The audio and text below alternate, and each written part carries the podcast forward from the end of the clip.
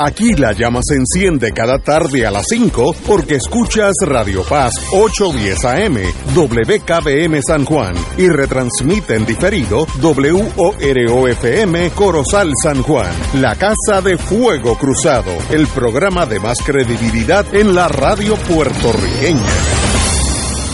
Esta emisora y sus anunciantes no se solidarizan necesariamente con las expresiones que escucharán en el siguiente programa.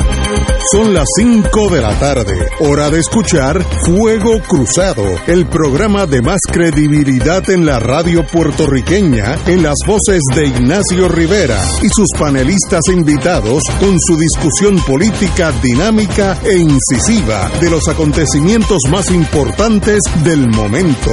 Fuego Cruzado comienza ahora.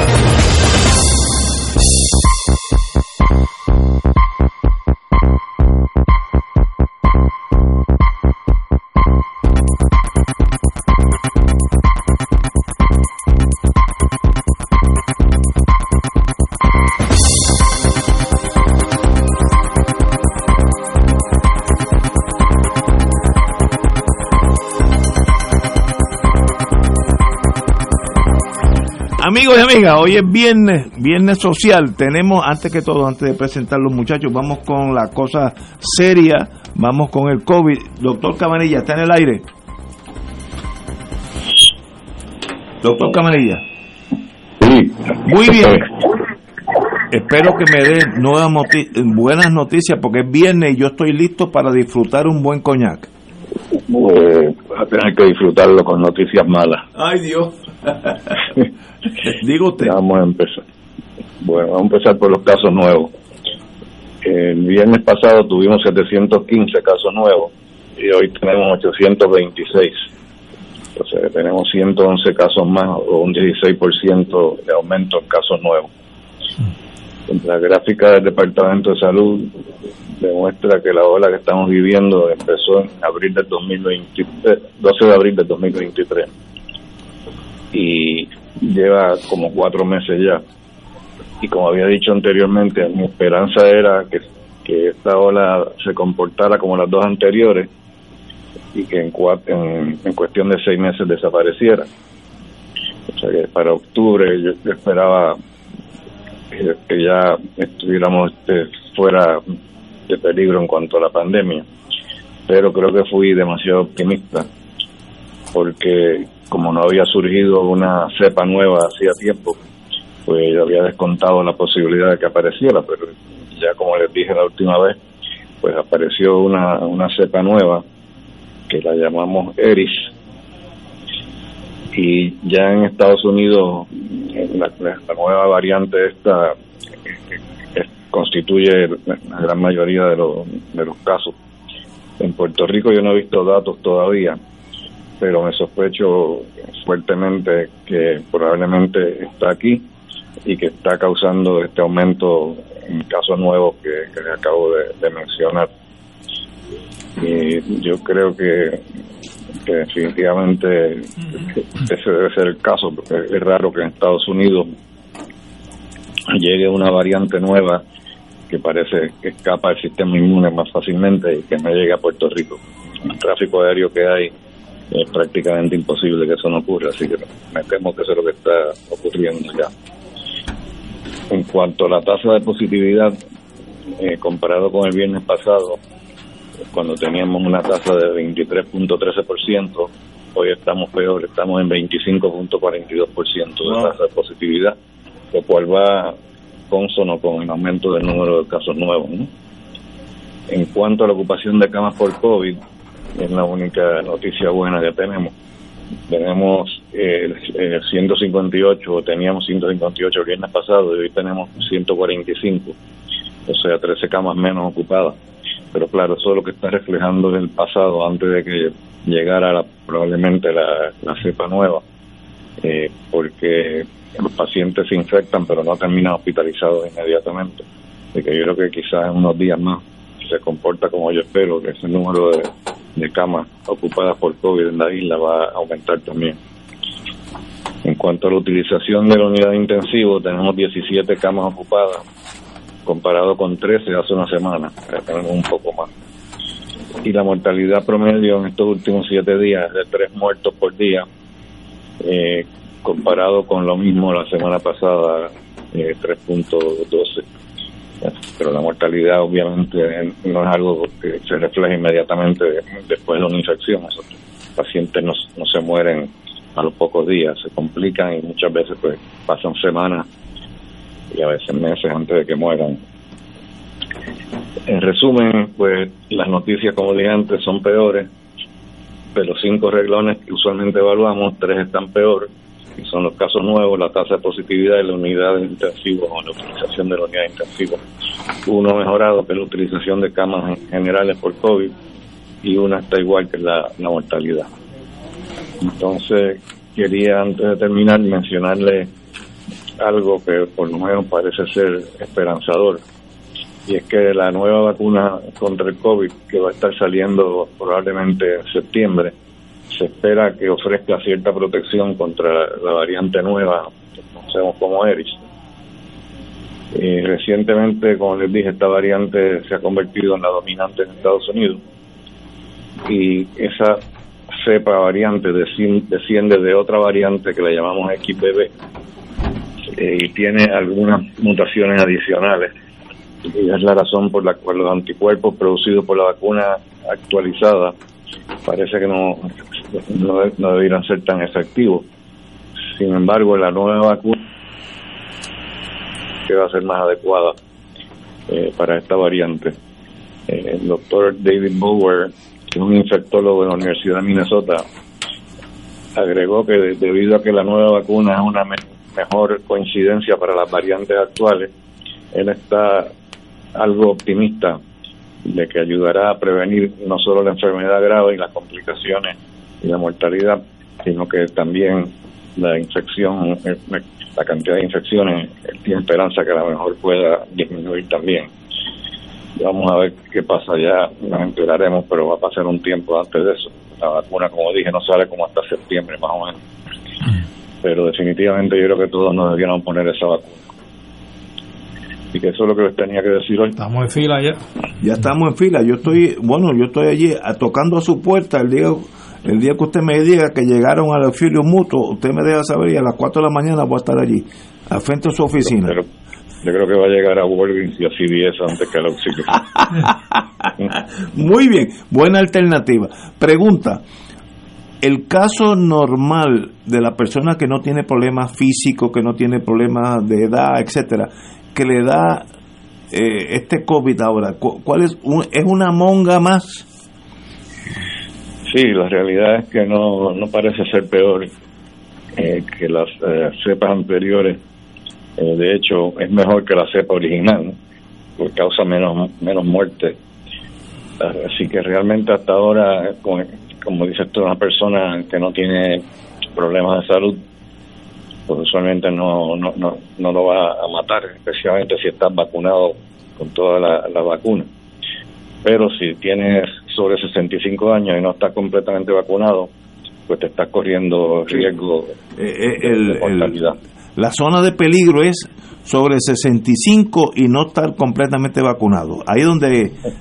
Exacto. Oh, muy bien. Y además si tienes encima de eso, tienes otras comorbilidades como problemas pulmonares, problemas cardíacos, obesidad mórbida, todo eso también influye. ¿Y, eso incluye problemas psiquiátricos en el caso de algunos de nosotros aquí en Fuego Cruzado? No, menos mal que no. nos íbamos al aire del, aire completo, compañero. Bueno, no tengo preguntas. Compañero, como siempre, doctor, un privilegio tenerlo aquí, como siempre, todos los viernes. Bueno, hablamos el lunes. Vamos al otro doctor, Martínez Maldonado. Martínez Maldonado, ¿está en la línea? Hello. Muy bien, Martínez Maldonado, doctor, muy buenas tardes. Buenas tardes. Bueno, dígame. Permite. ¿Qué hay en el eh, cine? Saludos al panel y a los radioescuchas. Hoy les tengo dos películas, bueno, una película y una serie que demuestran la justicia en The Home of the Brave and the Land of the Free. America the Beautiful. America the Beautiful. La primera que está en Prime Video se llama Till, T-I-L-L. Es una película de un joven de 14 años que fue de Chicago a Mississippi a visitar a sus primos. Mataron.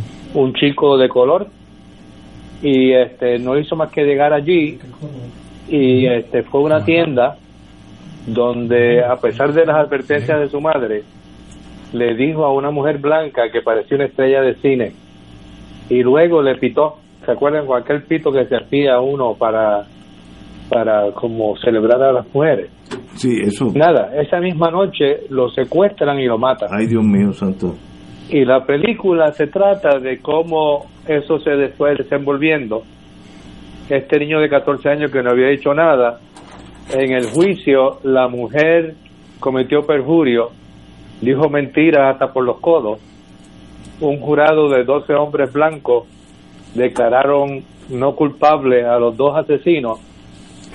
Y lo curioso es que pasaron unos años y la revista Look le hizo la entrevista a los dos asesinos y confesaron que habían matado a Emmett Till pero no pasó nada. De modo que ahí está esa película con una actuación espectacular de la señora que hace de la madre del niño.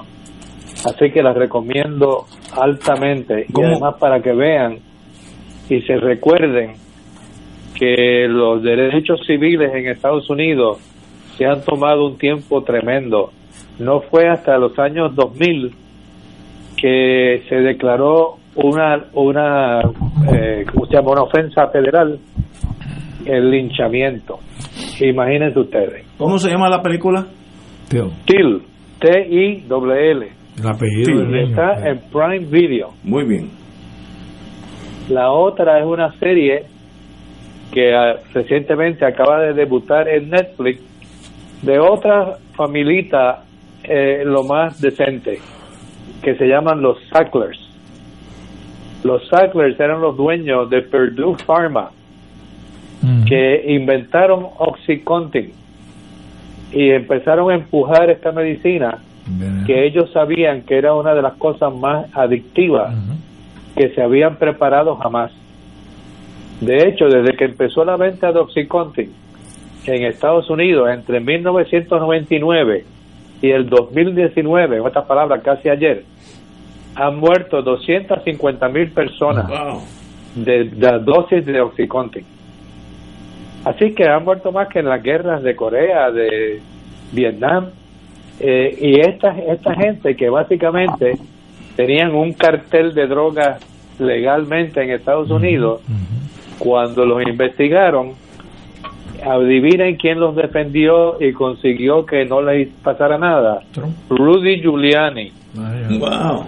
entre otros, pero Rudy Giuliani fue el que logró que, la, que el mensaje fuera sobre James Comey, quien entonces era el fiscal general adjunto, y que llegara posi- posiblemente, no se sabe, a Casablanca, donde le dieron órdenes a la persona que estaba enjuiciando a los Sackler que dejara la cosa tranquila. Lo único que pagaron fue, tres, tres tipos pagaron 34 millones y la compañía pagó 2 billones de dólares. Pero a pesar de eso, ninguno de los Sacklers fue enjuiciado, a pesar de que ellos sabían lo que estaban haciendo y que causaron todas esas muertes.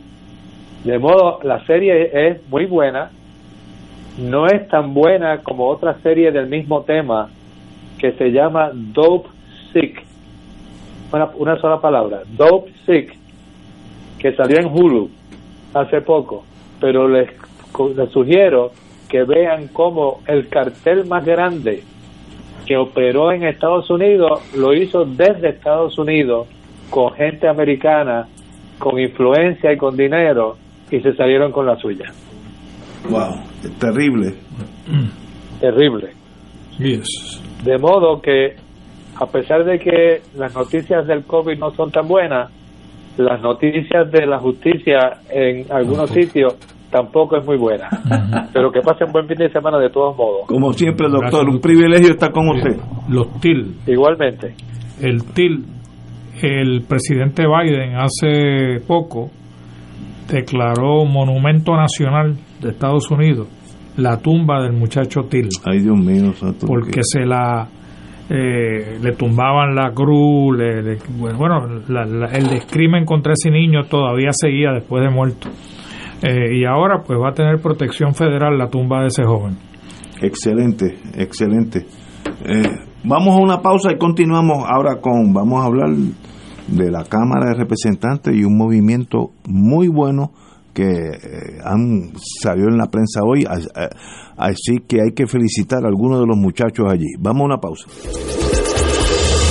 Fuego Cruzado está contigo en todo Puerto Rico se solicita donación de plaquetas para el paciente Jorge L. Ramos Pérez, paciente de leucemia que se encuentra recluido en el nuevo Centro Comprensivo de Cáncer. La donación se puede hacer en el Banco de Sangre del Hospital Auxilio Mutuo a nombre del paciente Jorge L. Ramos Pérez. Número de teléfono 787-751-6161. 787-751-6161. Este fue un servicio público de esta emisora. Tu mejor compañía en temporada de huracanes es la radio. En específico, Oro 90 92.5 FM, La Excelencia Musical y Radio Paz 810, donde ser mejor es posible. Todo lo que quieres saber minuto a minuto, de manera seria y confiable, está aquí. Llevaremos tus mensajes de emergencia, avisos de cambios de turno en tu trabajo o cualquier información de importancia para facilitar tu vida. Solo llama al 787-751-1018 o 787-751-1380. Y tu familia de Oro 92.5 y Radio Paz 810 te apoya y resuelve. Juntos nos vamos a preparar mejor para enfrentar cualquier evento porque somos el equipo que siempre está a tu lado. A tu lado. Nadie te cuida más que tu familia de Oro 92.5 FM y Radio Paz 810 AM. Fuego Cruzado, el programa de más credibilidad en la radio puertorriqueña, es ahora la tribuna abierta de análisis noticioso, con diversas perspectivas que exploran el trasfondo de lo que acontece a diario y cómo nos afecta. Escucha Ignacio Rivera y sus panelistas invitados de lunes a viernes en Fuego Cruzado en transmisión diferida a las 10 de la noche por Oro 92.5 FM. El Consejo de Acción Social Arquidiocesano CASA presenta su programa radial Casa de Todos difundiendo el mensaje de la doctrina social de la Iglesia cada martes a las 11 de la mañana por aquí por Radio Paz 810 AM. Conoce este instrumento que utiliza los valores y principios del Evangelio para analizar nuestra actualidad social. Velamos por la dignidad del ser humano. Casa de Todos, martes a las 11 de la mañana, por aquí, por Radio Paz 810 AM. Todos los jueves Radio Paz y la Administración del Seguro Social te ofrecen un espacio informativo para orientarte y aclarar todas tus dudas sobre los derechos, requisitos y obligaciones para poder disfrutar de sus beneficios. Plantea tus preguntas por el 787-349-82 y conoce antes que nadie los detalles concernientes a cambios y nuevas regulaciones escuchando todo sobre Seguro Social con Víctor Rodríguez, los jueves a las 11 de la mañana por Radio Paz 810 AM. Y ahora continúa Fuego Cruzado.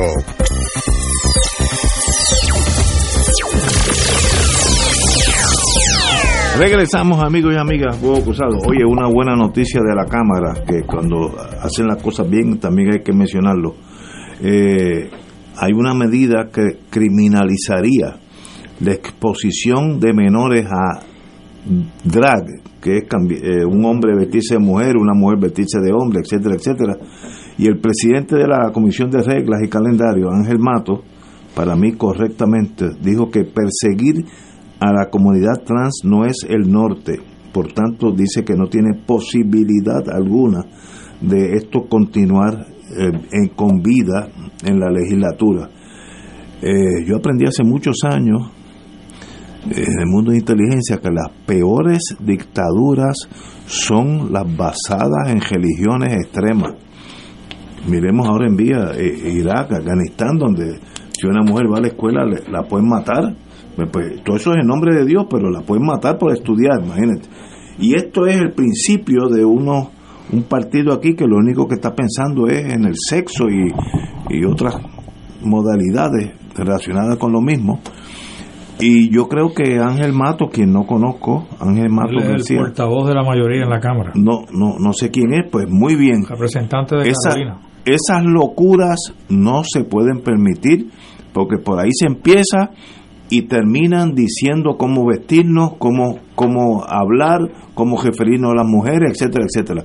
Así que eso hay, tiene que haber una Oye, cómo vestirnos y cómo desvestirnos. o desvestir, esto es que hasta, en el caso mío hasta peor.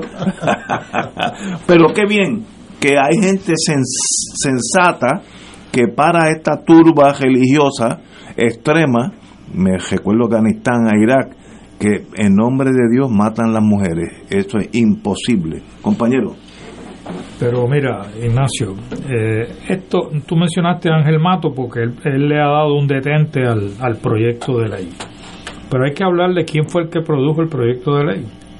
El proyecto de ley lo, lo fue es- es la autora del proyecto de ley es la representante Elisi Burgo de Proyecto Dignidad. Y que esto es otro proyecto más en la línea de proyectos que ha radicado tanto ella como la senadora eh, Joan Rodríguez Bebe en el Senado. Que son proyectos que solamente tienen una dimensión. Y la dimensión es quitar derechos, quitar derechos y restringir derechos a la población puertorriqueña, tanto a la mujer y en este caso a la comunidad trans y quizás a otras personas, porque no todos los que se visten de mujer o se visten de hombre son trans. Hay personas muy, muy masculinas que se deciden vestir de mujer porque tienen un personaje del cual obviamente hacen actividades artísticas eh, o viceversa una mujer que se vista de hombre. Así que eh, en esta mente enfermiza de esta representante eh, radicó este proyecto con la excusa de que iba a proteger a los niños. No, no protege ningunos niños. Estos, estos espectáculos, cuando los hay, eh, son para adultos y los que van allí van voluntariamente a ver un espectáculo en, en muchas ocasiones, o en la gran mayoría de las ocasiones, un espectáculo de gran calidad artística, ¿no? Eh, o sea que esto tiene una dimensión artística que esta señora está obviamente atacando. Entonces uno se tiene que preguntar, aquellos que eh, fueron a las urnas eh, en, el, en el 2020 a elegir a estas dos representantes del Proyecto Dignidad, ¿cuál ha sido la mayor colaboración para el país, en el bienestar del país de estas dos representantes? Y vamos a hablar de la señora Burgos.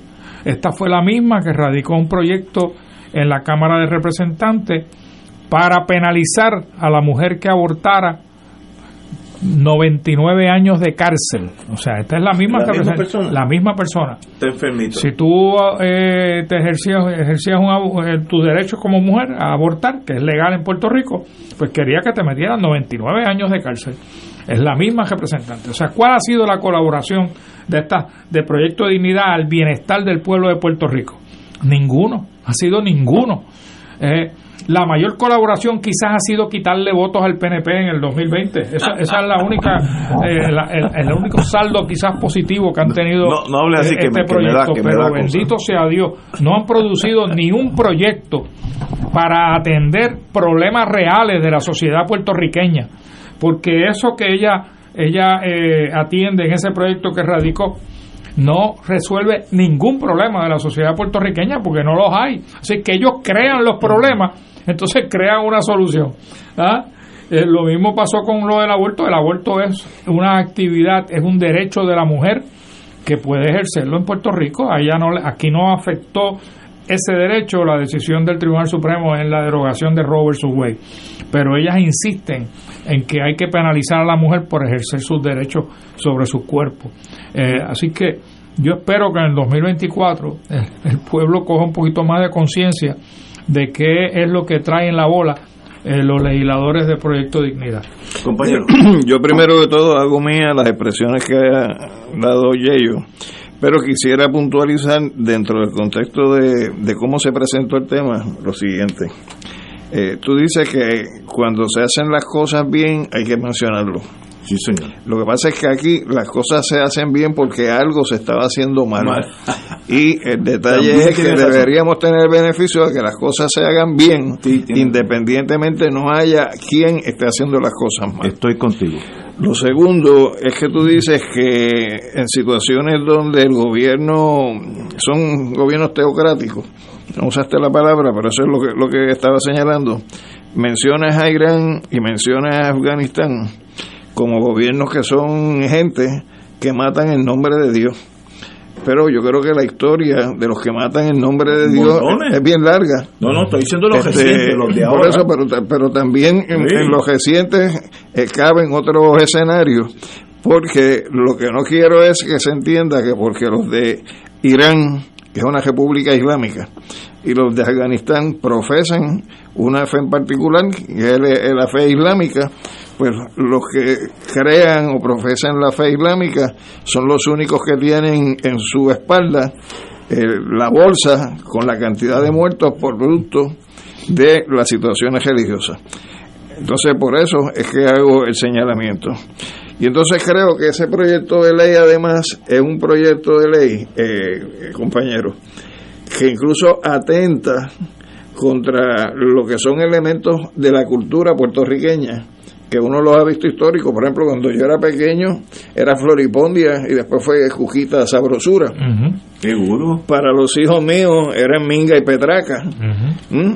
También está el personaje que hacía bizcocho y todavía hace. todavía, todavía lo hace en términos de Cuca Gómez.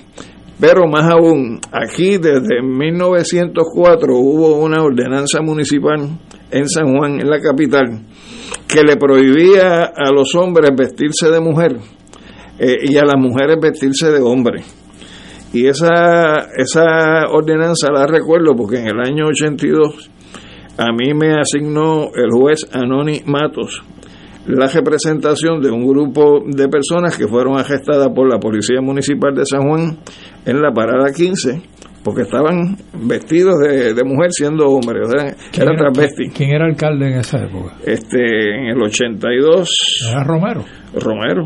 Mm. Y entonces, este, esa ordenanza municipal, pues creaba una clasificación sospechosa en la medida en que le prohibía al hombre vestirse de mujer, pero no decía nada a la mujer vestirse de hombre. Interesante. Y entonces, en el proceso, eh, eran como ocho personas acusadas se declaró inconstitucional por el tribunal, siendo el tribunal distrito, ese tipo de ordenanza con una argumentación también, después que yo consumí mi planteamiento de la fiscal que estaba en sala, eh, apoyando eh, el, que, el que sí, que eso establecía una clasificación sospechosa eh, por, por razón o por esa razón pues era inconstitucional. Yo creo que son proyectos de ley, y ellos, que se están radicando para que hagan la función de un semáforo intermitente. Es decir, que capte la atención del público sobre que se está planteando eso. ¿Por qué? Porque necesitan esa proyección de cara a las próximas elecciones. Y por ejemplo, este proyecto que también radicaron sin que hubiera una necesidad para ello, creando un issue donde no lo había, en términos de dónde deberían estar eh, una persona transvesti o una persona eh, transgénero eh, en una institucionalizada desde el punto de vista de cárcel. Que eso no era un issue en este país, pero sembraron a través del proyecto de ley toda una discusión pública que le duró dos o tres semanas estando en los medios de comunicación. Así que ese es el tipo de proyecto que no aporta nada desde el punto de vista social, no aporta nada desde el punto de vista de eh, lo que son los derechos de los ciudadanos y que sencillamente lo único que persiguen es la proyección pública de cara a las elecciones. Me, dicen que una corrección que en el 82 Romero no era alcalde, era gobernador de Puerto Rico. No, que quién era alcalde. Ah, bueno, le pregunto al compañero Padilla, no era Padilla no sé, pero aquí me dijeron, corrigieron. Debe ser, debe ser 1982 Romero era gobernador, no alcalde. Sí, porque fue el cuatrenio después de Maravilla. Sí. ¿Y era quién entonces? Romero, Romero era gobernador. Romero era gobernador, pero yo, creo Que, yo creo que en Lampadilla era, el alcalde. Creo yo. compañero no recuerdo. Me ha contado alguna persona alguna vez que Daniel Santos, el inquieto Ana, cuando pasaban dos o tres meses y no lograba que se dijera nada de él en la prensa ni nada, ¿no? Para promover sus discos y demás. Formaba un pleple en algún cafetín, Una en algún bofeta bar. formaba una pelea en algún sitio con tal de que al otro día Saliera algo en la prensa. todos los medios de comunicación hablaran de que Daniel Santos había estado envuelto y lo habían arrestado y se rompieron y no sé qué. Claro, venía pronto un nuevo disco, ¿no? Y entonces la idea era esa, ¿no? Mont- Montar sobre ese escándalo de la promoción del nuevo disco.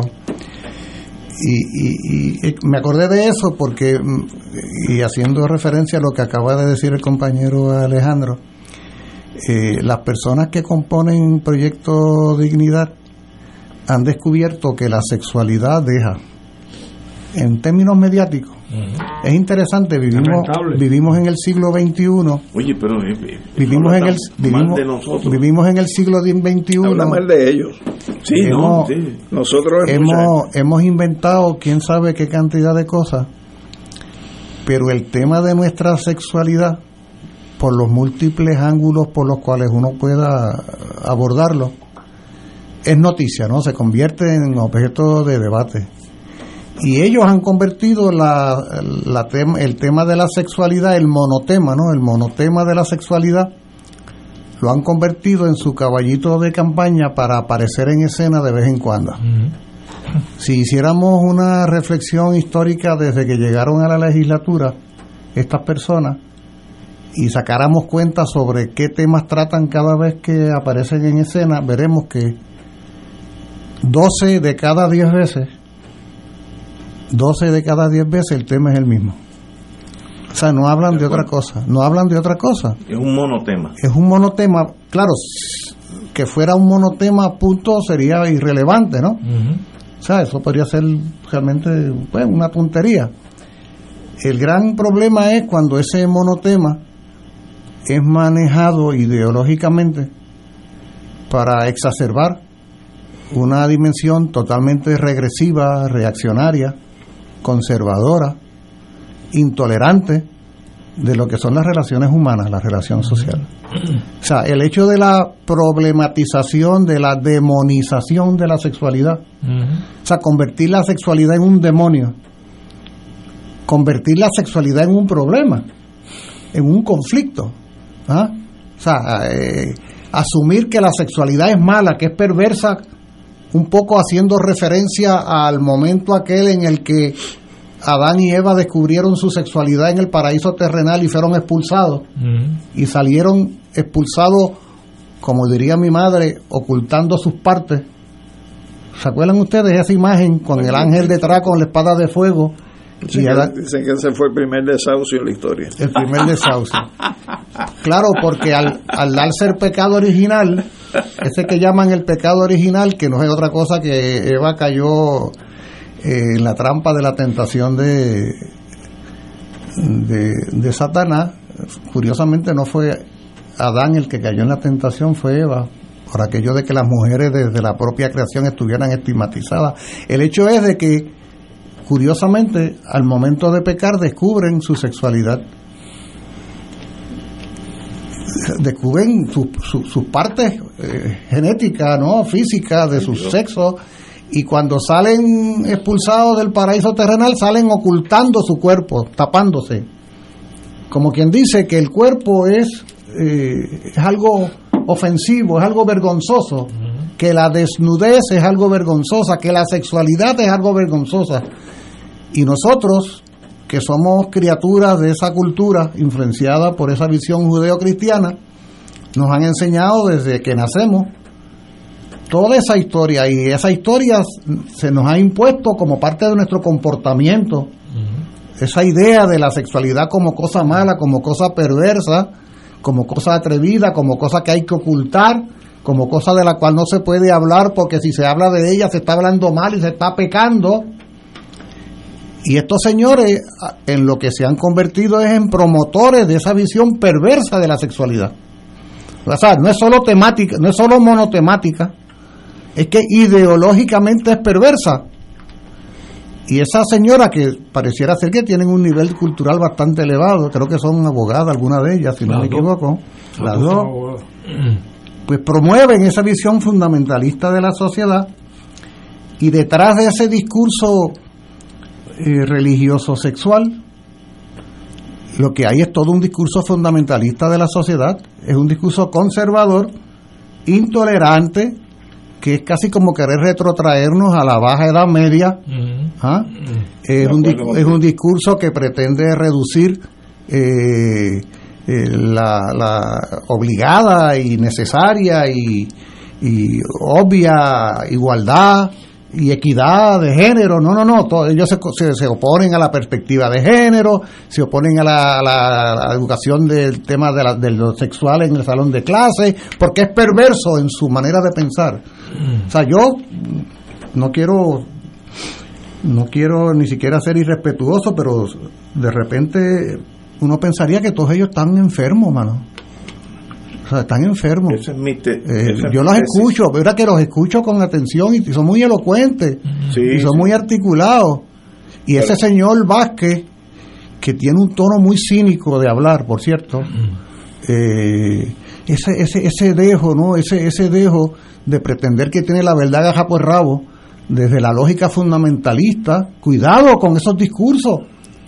Cuidado con esos discursos, porque esos son los mismos discursos que se han entronizado en España con Vox, en Hungría, en Italia con la ministra esa, ah, en Estados Unidos con Trump, o no son precisamente los fundamentalistas religiosos, los extremistas de derecha religiosos, una de las columnas principales del respaldo a Donald Trump, por ejemplo. Entonces, cuidado porque tras la fachada de algo que en este país es común, que es que todo el mundo se proclama cristiano, cuidado que se convierta en la idea del cristianismo en un chantaje para querer ir llevándonos a unas posiciones retrógradas en lo que tiene que ver con la sociedad en su conjunto. Una cosa es ser cristiano, una, cosa es ser creyente en una religión, si usted lo va a hacer, tiene absoluto derecho a hacerlo. Y otra cosa es que la religión se utilice como una herramienta, como un instrumento para el chantaje, para la manipulación, ¿ah? para, para, para el cultivo de la ignorancia y del prejuicio y del oscurantismo. Eso es muy peligroso y eso, eso hay que combatirlo tenazmente.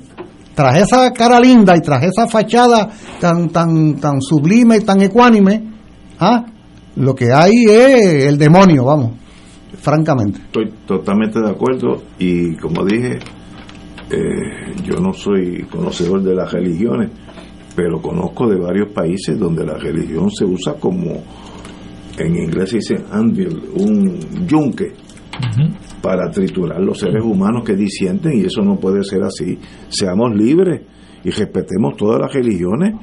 Eh, nosotros somos la gran mayoría católicos, pero si yo quiero ser budista o, anarquista en el sentido que no creo en ningún este, ateo, déjenme quietos.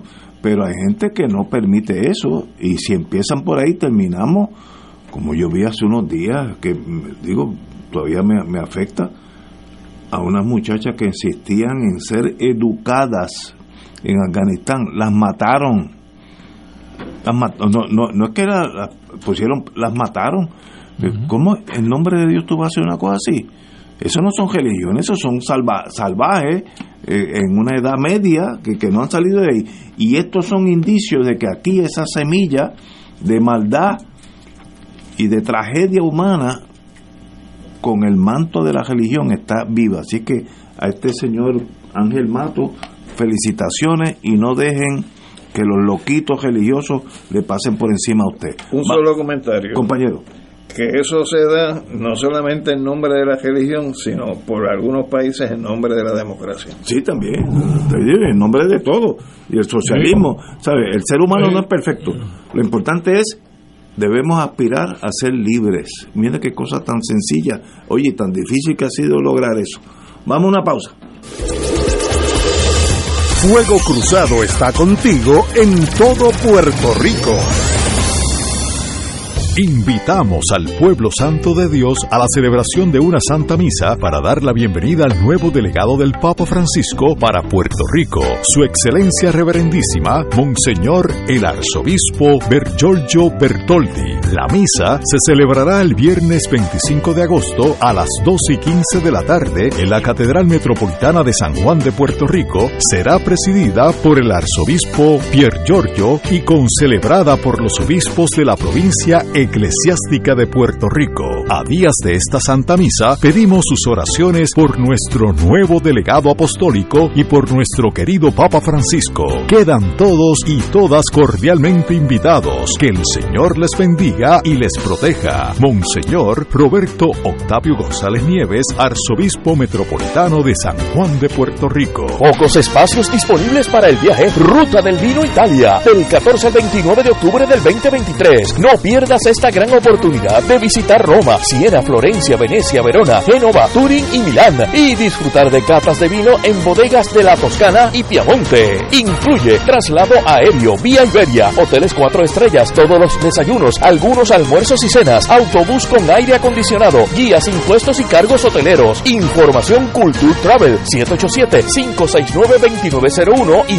787-454-2025. Nos reservamos el derecho de admisión. Ciertas restricciones aplican. Culture Travel, licencia 152 AV 90. Escucha los sábados a las 5 de la tarde para servirte un programa del Colegio de Profesionales del Trabajo Social de Puerto Rico con los temas de interés a la comunidad. Recuerda, los sábados a las 5 de la tarde para servirte por Radio Paz 810. Radio Paz te ofrece el mejor motivo para levantarte temprano y disfrutar el comienzo de un nuevo día de lunes a viernes con Enrique Liboy y Radio Paz en la mañana. La dosis perfecta de noticias, deportes y éxitos musicales de todos los tiempos, humor y curiosidades, calendario de actividades y tus peticiones musicales por el 787-300-4982. Conéctate con el 810 AM de lunes a viernes con Enrique Liboy y Radio Paz en la mañana. De todo un poco con Manolo Almeida, el más ameno en tus mañanas por Radio Paz 810 AM, de martes a viernes a las 9 de la mañana. Notas positivas, salud, ambiente, negocios y entretenimiento. De todo un poco, martes a viernes por Radio Paz. ¡Estamos vivos! Y ahora continúa Fuego Cruzado.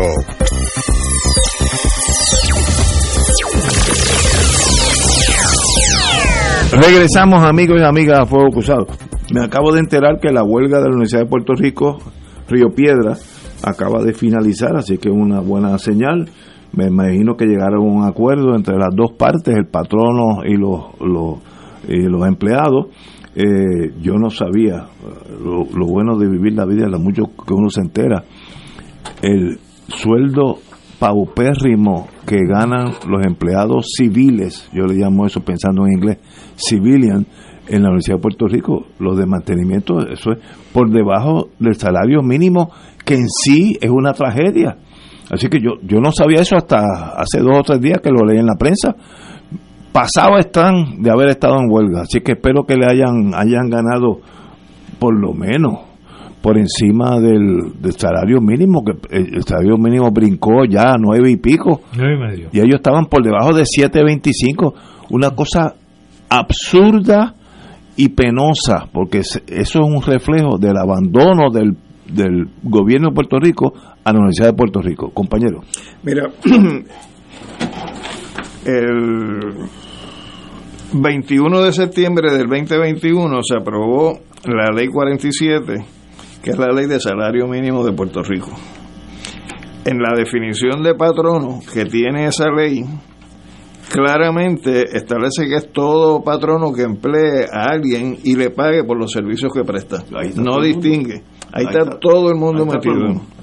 Y en esa ley se consignó que eh, se iba a aumentar el salario mínimo a 8.50 a partir de primero de enero del 2022 y que se aumentaría a 9.50 a partir del primero de julio del 2023 y que salvo que una comisión de salario mínimo que se creó disponga lo contrario, se debe aumentar el salario mínimo a 10.50 a partir del primero de julio del 2024. Si eso es así, y precisamente incluso en enero del 2021 el Tribunal Supremo determinó que la Universidad de Puerto Rico es una corporación pública, pues no hay razón alguna, Ignacio, de que se le siguiera pagando 7.26, que era lo que le estaba pagando la universidad, a estos empleados. Entonces, ¿qué pasa? Se nos presenta de cara al comienzo de curso con bombo y platillo por parte del presidente de la universidad, que logró que la Junta de Control Fiscal aceptara en septiembre, a partir de septiembre y retroactivo el primero de julio, pagarle a estos empleados 9.50 a la hora. Pero la pregunta que uno se hace es, ¿y el tiempo que se trabajó antes del primero de julio del 2023, donde ya había un incremento de 7.25 a 8.50? Pues una deuda. Que, por eso, y si tú estás hablando de que un año de trabajo son 1.300 y pico de horas, pues quiere decir que a cada uno de esos trabajadores se le debe una cantidad de sobre 1.300 dólares por trabajos dados que no han sido retribuidos y que es en violación de la ley.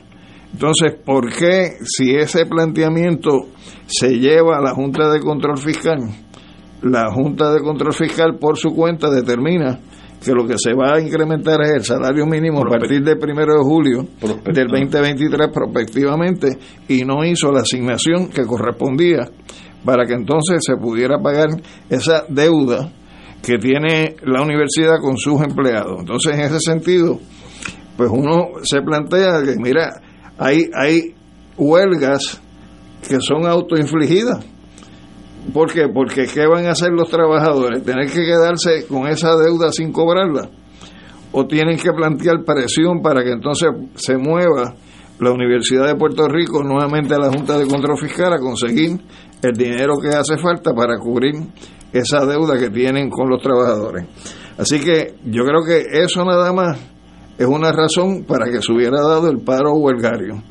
Y entonces uno encuentra que la reacción que tiene el Estado ante ese paro huelgario es moverse al tribunal, la universidad, con una orden de entredicho provisional, injunction preliminar y permanente, que trae como resultado de que se le ordene a los empleados que no bloqueen los accesos, cuando el principio histórico de toda huelga, para que tenga algún tipo de sentido, ¿ah? es afectar la producción del patrono. Claro. Si no se afecta, es irrelevante. Por, por eso, entonces, en ese sentido, uno encuentra que también el Estado mueve su maquinaria arrogándose eh, violaciones a lo que las propias leyes establecen, porque nosotros tenemos aquí una ley número 50, que es del 4 de agosto de 1947, que se titula Ley para limitar la facultad de los tribunales para expedir injunctions en caso de disputas obreras que es una versión en español de una ley de los años 30 en los Estados Unidos, que a lo mejor tú la recuerdas, Ignacio, que es la ley Noris la Guardia. No, sí, sí. Que aquí le decimos la baby Noris la Guardia. Pues esa ley, que su lógica es cómo limitar el poder de los tribunales para emitir injunction, en tu gobierno, bajo Ricky José yo, se enmendó para entonces aprobar la ley 90 el 14 de abril del 2018, sumando una serie de modalidades y prácticas que realmente lo que facilita es que se expidan los injunctions en los casos de disputas obreras. Y en este caso, habiendo una ley especial que se supone que va por encima de lo que son las leyes generales, incluyendo las reglas de procedimiento civil, se emite una orden de entredicho que el propio tribunal plantea que ese entredicho es por espacio de 10 días, cuando la ley 50 lo que dice es que esas órdenes no pueden durar más de 5 días. Entonces sigue utilizándose el aparato del Estado para ir en contra de lo que pueden ser los intereses de los trabajadores que están ejerciendo un derecho que es constitucional. Entonces, en ese sentido, pues uno se pregunta, o sea, ¿qué está pasando en este país? O sea, ¿por qué el Estado tiene que utilizar toda su fuerza, incluso imponiendo condiciones que no son condiciones que deban imponerse porque son contrarias a las propias disposiciones eh, de las leyes. Así que yo creo que ese elemento es un elemento adicional que uno tiene que poner dentro de eh, el análisis el examen de lo que estuvo pasando en la universidad y claro está eh, había otros dos hechos que posiblemente no tenían forma de resolverse en lo inmediato, aunque sí hay que resolverlo en el camino, que es el asunto que tiene que ver con el plan médico de los trabajadores de la universidad y lo que es los cambios que la Junta de Gobierno de la Universidad de Puerto Rico quiere imponer por reclamos que le está haciendo la Junta de Control Fiscal de atentar contra lo que es el sistema de retiro de la universidad, que hasta ahora es el más solvente y es un sistema de retiro a base de beneficios definidos para sustituirlo por un sistema de retiro a base de eh, aportaciones definidas. 401. Ok, entendí. O sea que en ese sentido son dos issues que van a quedar pendientes.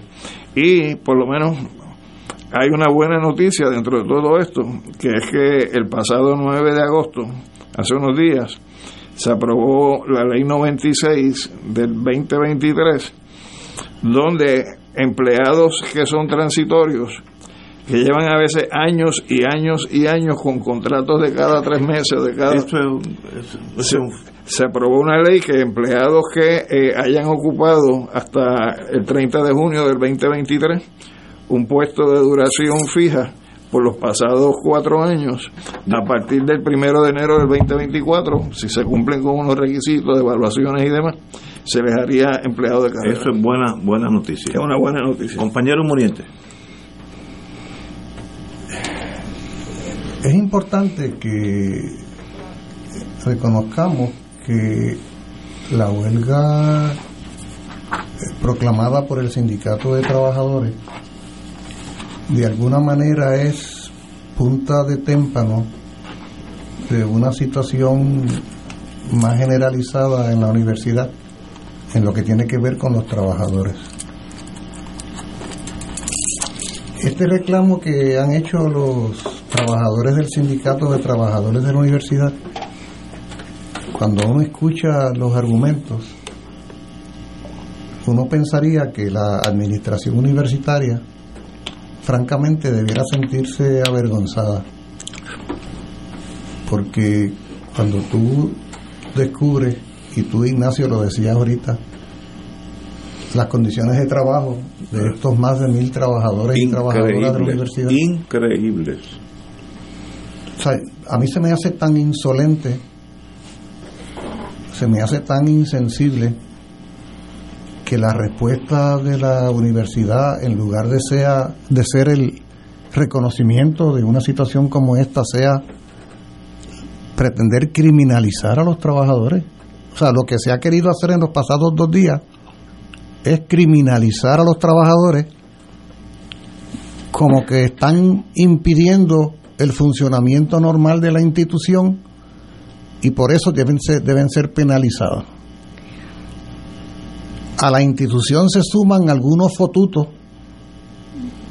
eh, que hay en los medios de comunicación que no pierden oportunidad para atacar a los trabajadores o a cualquiera que reivindique lo que paradójicamente, tal y como lo señala Alejandro, es algo legal. O sea, el derecho a la huelga en esta sociedad es legal, sin embargo se sigue criminalizando a quien lo ejerce. Igual que el aborto. Igual que el aborto. Y en este caso, cuando uno ve las razones por las cuales estos trabajadores deciden irse a la huelga, oiga, si alguna huelga ha sido justa en este país durante los pasados décadas. Es autoinfligida. Es esa. No había necesidad de que se diera porque la presidencia de la universidad se va comprometido hacia meses con esos trabajadores en resolver esta situación que era evidentemente de injusticia. E ilegal, porque e no se estaba cumpliendo, cumpliendo con la ley. Para los cuales la Junta de Control Fiscal había asignado el dinero. 5.3 millones de dólares. Hubo desdén, hubo negligencia, hubo irresponsabilidad, entonces luego la solución es irme, como dicen por ahí, de Media Tour a querer eh, criminalizar a los trabajadores y diciendo que son culpables de que la universidad no pueda funcionar en el inicio del semestre académico.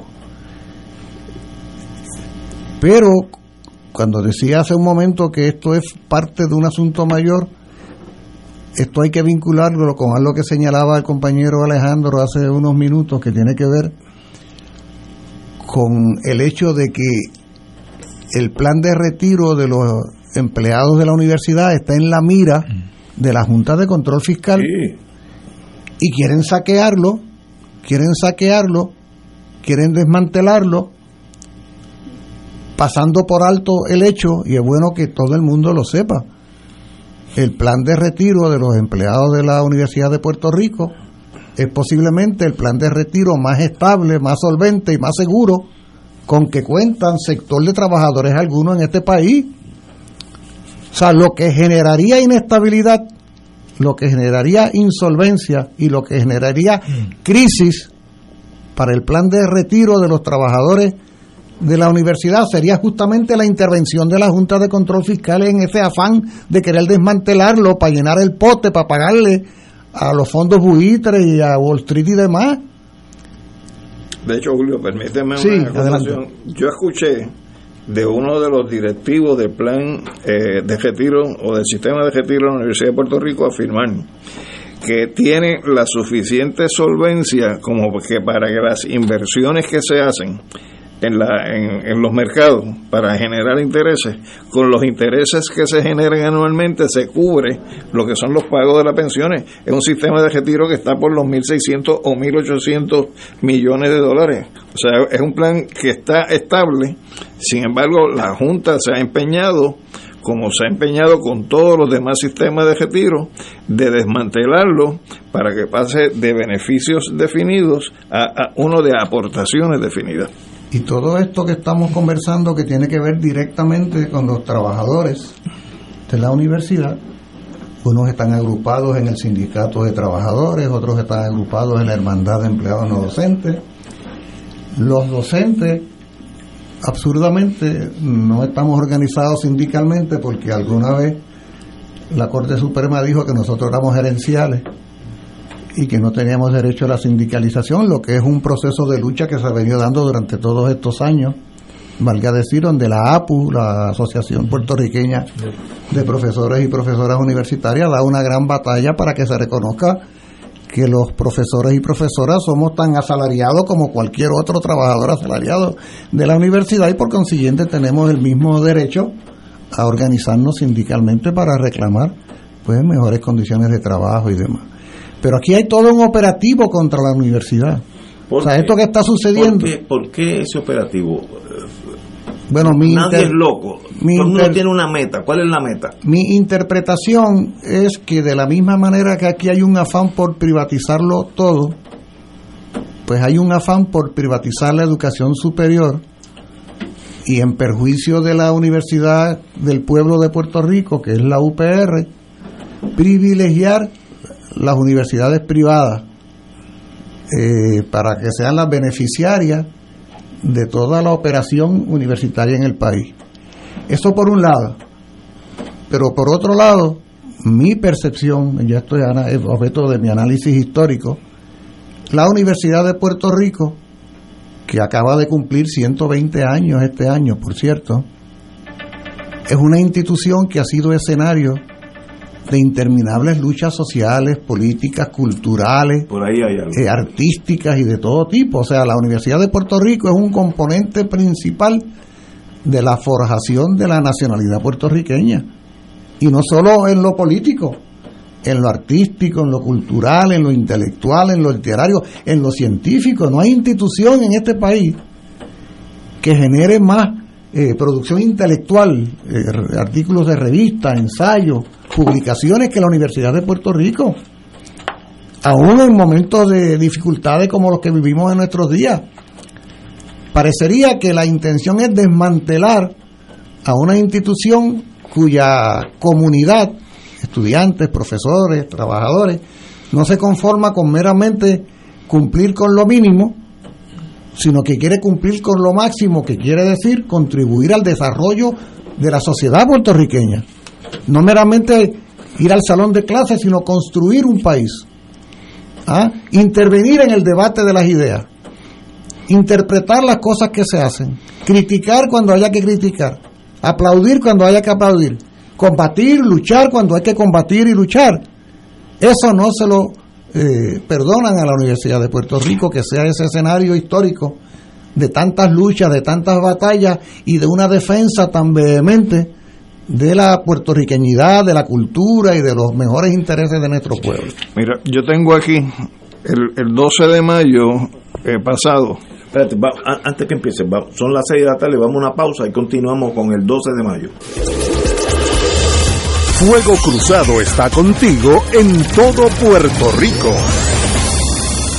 Como el verde de mis campos, como el canto del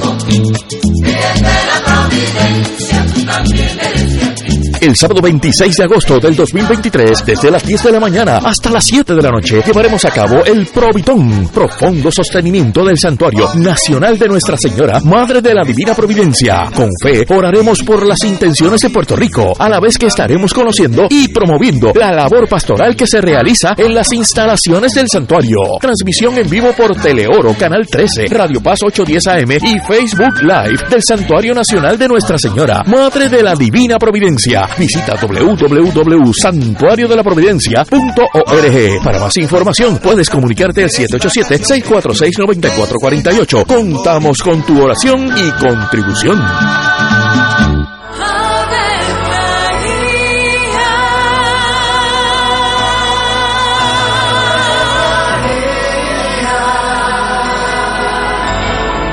El ángel del Señor anunció a María. Y ella concibió por obra del Espíritu Santo. Dios te salve María, llena eres de gracia, el Señor es contigo. Bendita tú eres entre todas las mujeres, y bendito es el fruto de tu vientre Jesús. Santa María, Madre de Dios, ruega por nosotros pecadores, ahora y en la hora de nuestra muerte. Amén. He aquí la esclava del Señor. Hágase mí según tu palabra. Dios te salve María, llena eres de gracia, el Señor es contigo. Bendita tú eres entre todas las mujeres y bendito es el fruto de tu vientre Jesús. Santa María, Madre de Dios, ruega por nosotros pecadores, ahora y en la hora de nuestra muerte. Amén. Y el Verbo se hizo carne. Y habitó entre nosotros. Dios te salve María, llena eres de gracia, el Señor es contigo.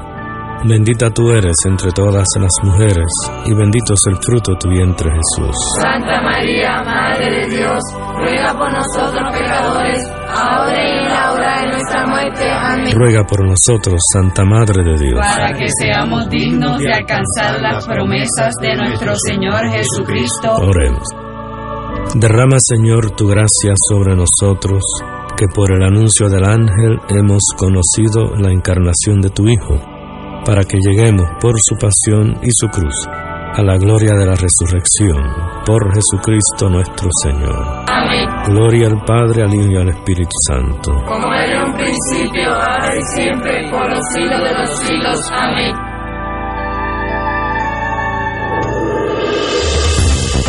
Aquí la llama se enciende cada tarde a las 5 porque escuchas Radio Paz 810 AM, WKBM San Juan y retransmite en diferido WOROFM Corozal San Juan, la Casa de Fuego Cruzado, el programa de más credibilidad en la radio puertorriqueña.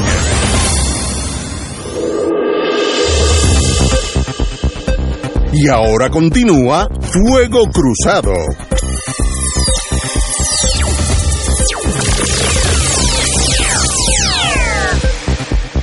Compañero, usted tiene la palabra. lo que te decía es que hubo una reunión de claustro el 12 de mayo del 2023 donde se presentaron varias ponencias, una por parte de la gestora, otra por el encargado de presupuesto, otro por el director de finanzas, dando una descripción eh, de lo que es la situación por la cual está la universidad hoy eh, atravesando.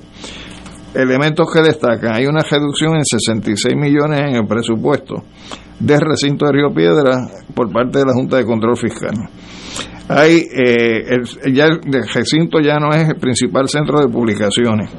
No hay suficientes docentes con plaza. Al presente, 47% de la plantilla de profesores no tiene plaza. Hay un estado crítico en las bibliotecas, se requieren 3.2 millones y no se tiene el dinero para cubrir las plazas necesarias en la biblioteca, en el sistema de biblioteca.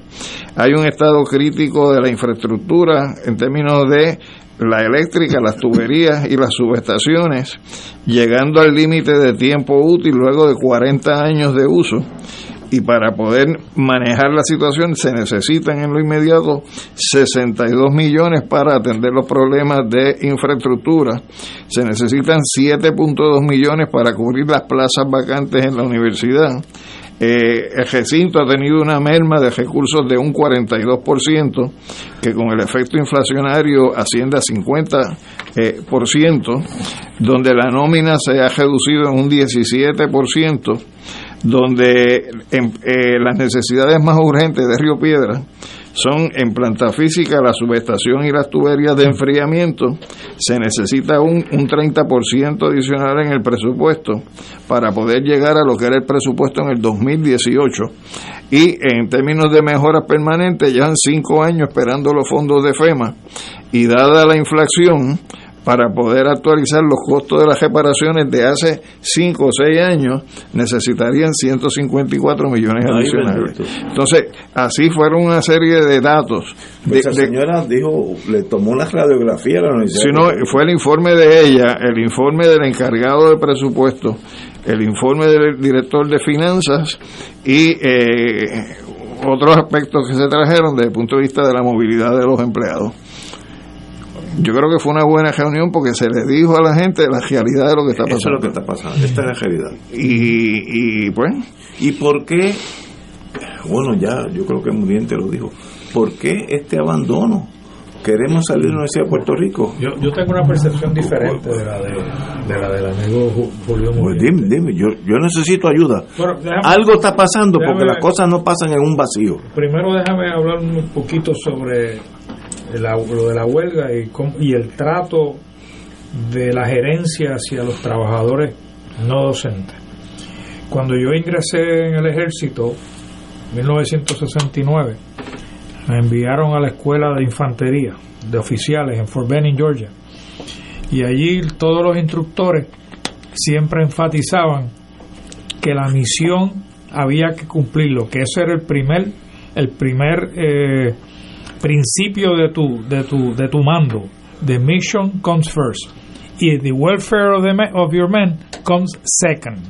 El bienestar de tus hombres viene segundo. Yo, en mi composición, dije, yo pensé que era al revés.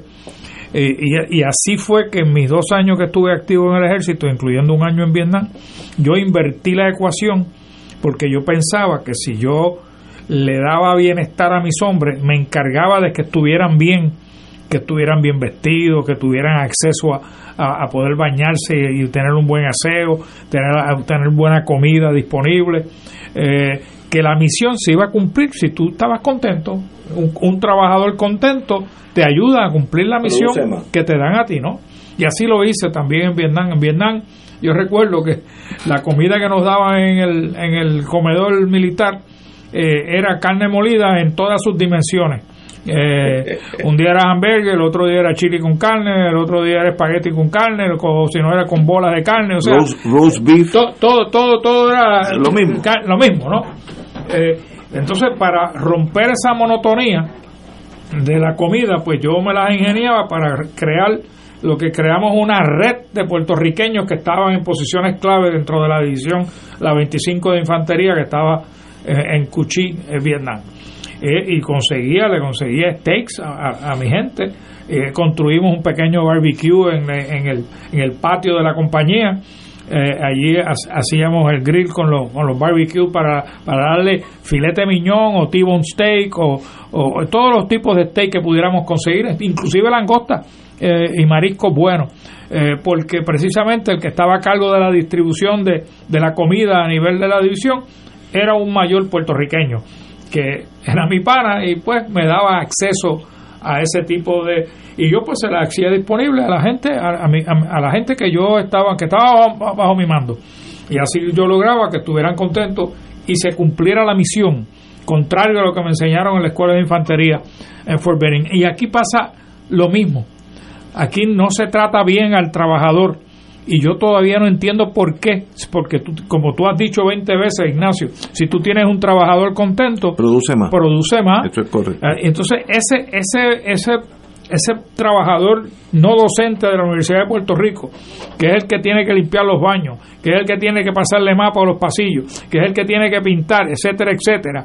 Oye, si tú le das precisamente un salario digno, aunque yo creo que nueve y medio todavía no, no es digno, pero es, es- lo que estipula la ley en este momento, pues van a hacer su trabajo con mucho mayor eh, mayor orgullo y mayor y mayor rapidez y mayor, agilidad Eh, y, y yo no, no entiendo por qué la gerencia insiste en no cumplir con los acuerdos que se llevaron a, a cabo en, en febrero.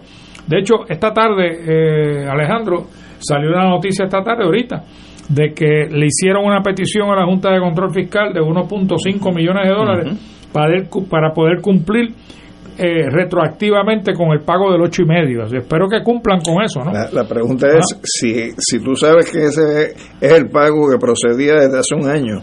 ¿Por qué no lo habías hecho tienes antes, que no? esperar hasta ahora? Claro, claro. Es que ahí hay Pero- algo que está escondido. Ah, pero mira, tú, Es que es tú obvio. ves la mentalidad de la Junta.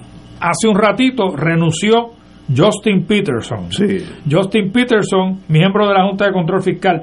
Y, lo- y, y- y la esencia de su pensamiento está en el último párrafo de la noticia donde lo citan a él.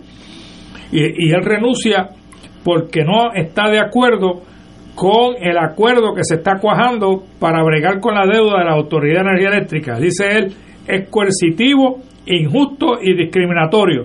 Pero sigue diciendo, la Junta de Supervisión Fiscal está esencialmente borrando a los bonistas mientras mantiene la pensión de los empleados de la Autoridad de Energía Eléctrica completamente intacta. Eso es errado. O sea que ahí tuve la destrucción también del sistema de retiro de la Universidad de Puerto Rico. Con esta mentalidad van a destruir todo lo que puedan destruir. En términos de por qué el gobierno está haciendo, recuerda que el gobierno de Puerto Rico ha estado en manos de la derecha casi todos estos años y cuando Bueno, no está- tiene, tiene uno de los ex abogados de la Junta de Control Fiscal en Fortaleza. en Fortaleza. Y cuando no ha estado en manos de la derecha, ha estado en manos de una centro derecha, ¿no? Porque Alejandro García Padilla Tampoco es centro derecha, no es, no es centro izquierda. El único que estuvo un poquito inclinado a la izquierda fue eh, eh, Aníbal. Y, y mira con qué le tocó to- eh, eh, to- eh, toparse en la, en la Cámara de Representantes con José Aponte de, de presidente de la Cámara de Representantes. Y, la agenda contra la, contra la Universidad de Puerto Rico no empieza con la Junta de Supervisión Fiscal. Eso eh, había empezado ya, porque quieren eliminar la, la disidencia, quieren eliminar toda esa riqueza de pensamiento que, que, fluye de, de- de la instrucción y de la educación que se logra en la Universidad de Puerto Rico, quieren eliminarlo, eh, porque consideran que la izquierda está viva en la Universidad de Puerto Rico y, y hay que eliminar la izquierda para que el pensamiento sea totalmente de derecha.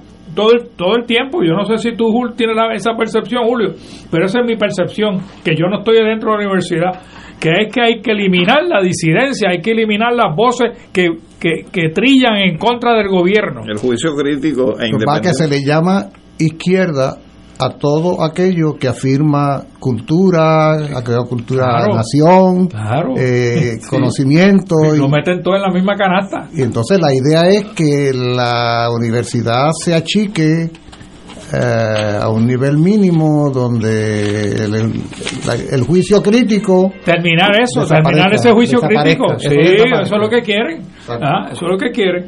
Eh, Pero lo quieren para qué? Erradicar la Universidad de Puerto Rico.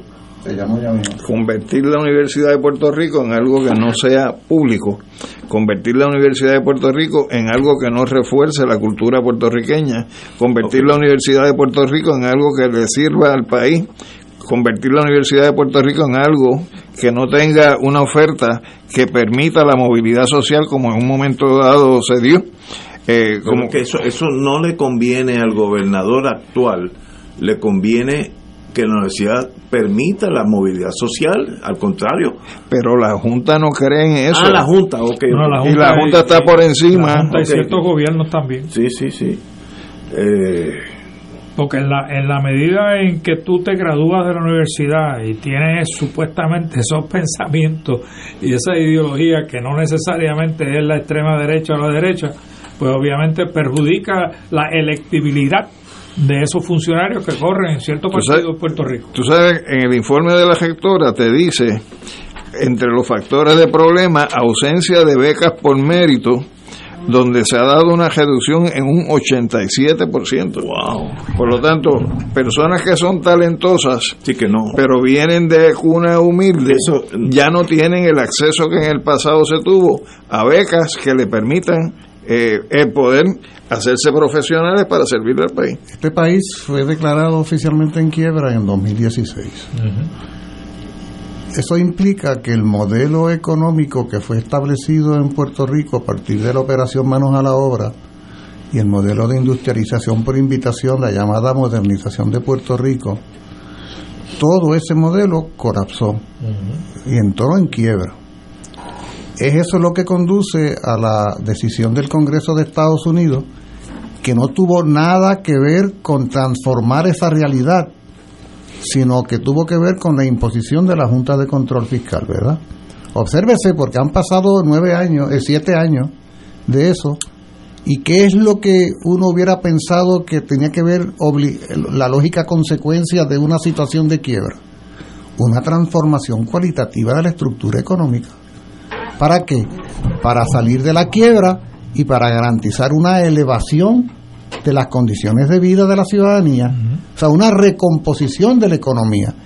¿Qué instituciones se supone en una sociedad, qué instituciones se supone que desempeñen un rol esencial en lo que es la transformación de la estructura económica y social? ¿Dónde es que se reúne el conocimiento, la tecnología, la capacidad mayor de cualquier sociedad para que le sirva en una transformación en tiempos de crisis? La universidad. En las universidades.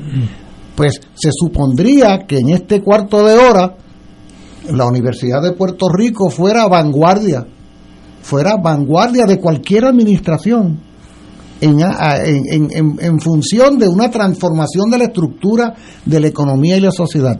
Vemos por algún lado, pregunto, vemos por algún lado alguna iniciativa de alguna institución dirigida a una transformación cualitativa de la realidad puertorriqueña para salir de la quiebra económica, moral y social que vivimos o las instituciones coloniales se están conformando con estirar la mano para que el Congreso de Estados Unidos expida algunos fondos para generar una estabilidad que es como decir tener al enfermo enchufado a una máquina para que sobreviva mientras la máquina está enchufada porque el día que la quiten se muere.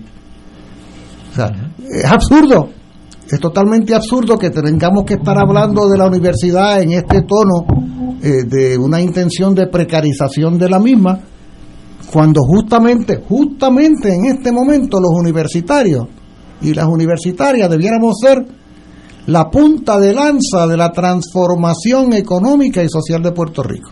De acuerdo. Pues, ¿qué sucede con mis estudiantes?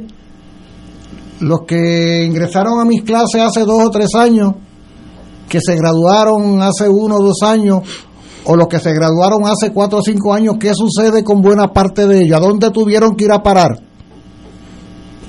Pues a Miami, Al norte. a Texas, ¿a dónde? A algún punto. O sea, estamos trabajando para el inglés, señores. O sea, estamos produciendo universitarios en una sociedad que no le asegura un nicho mínimo para que ese estudiante, que es un privilegiado, ha tenido un nivel de formación superior, es, una minoría de la sociedad.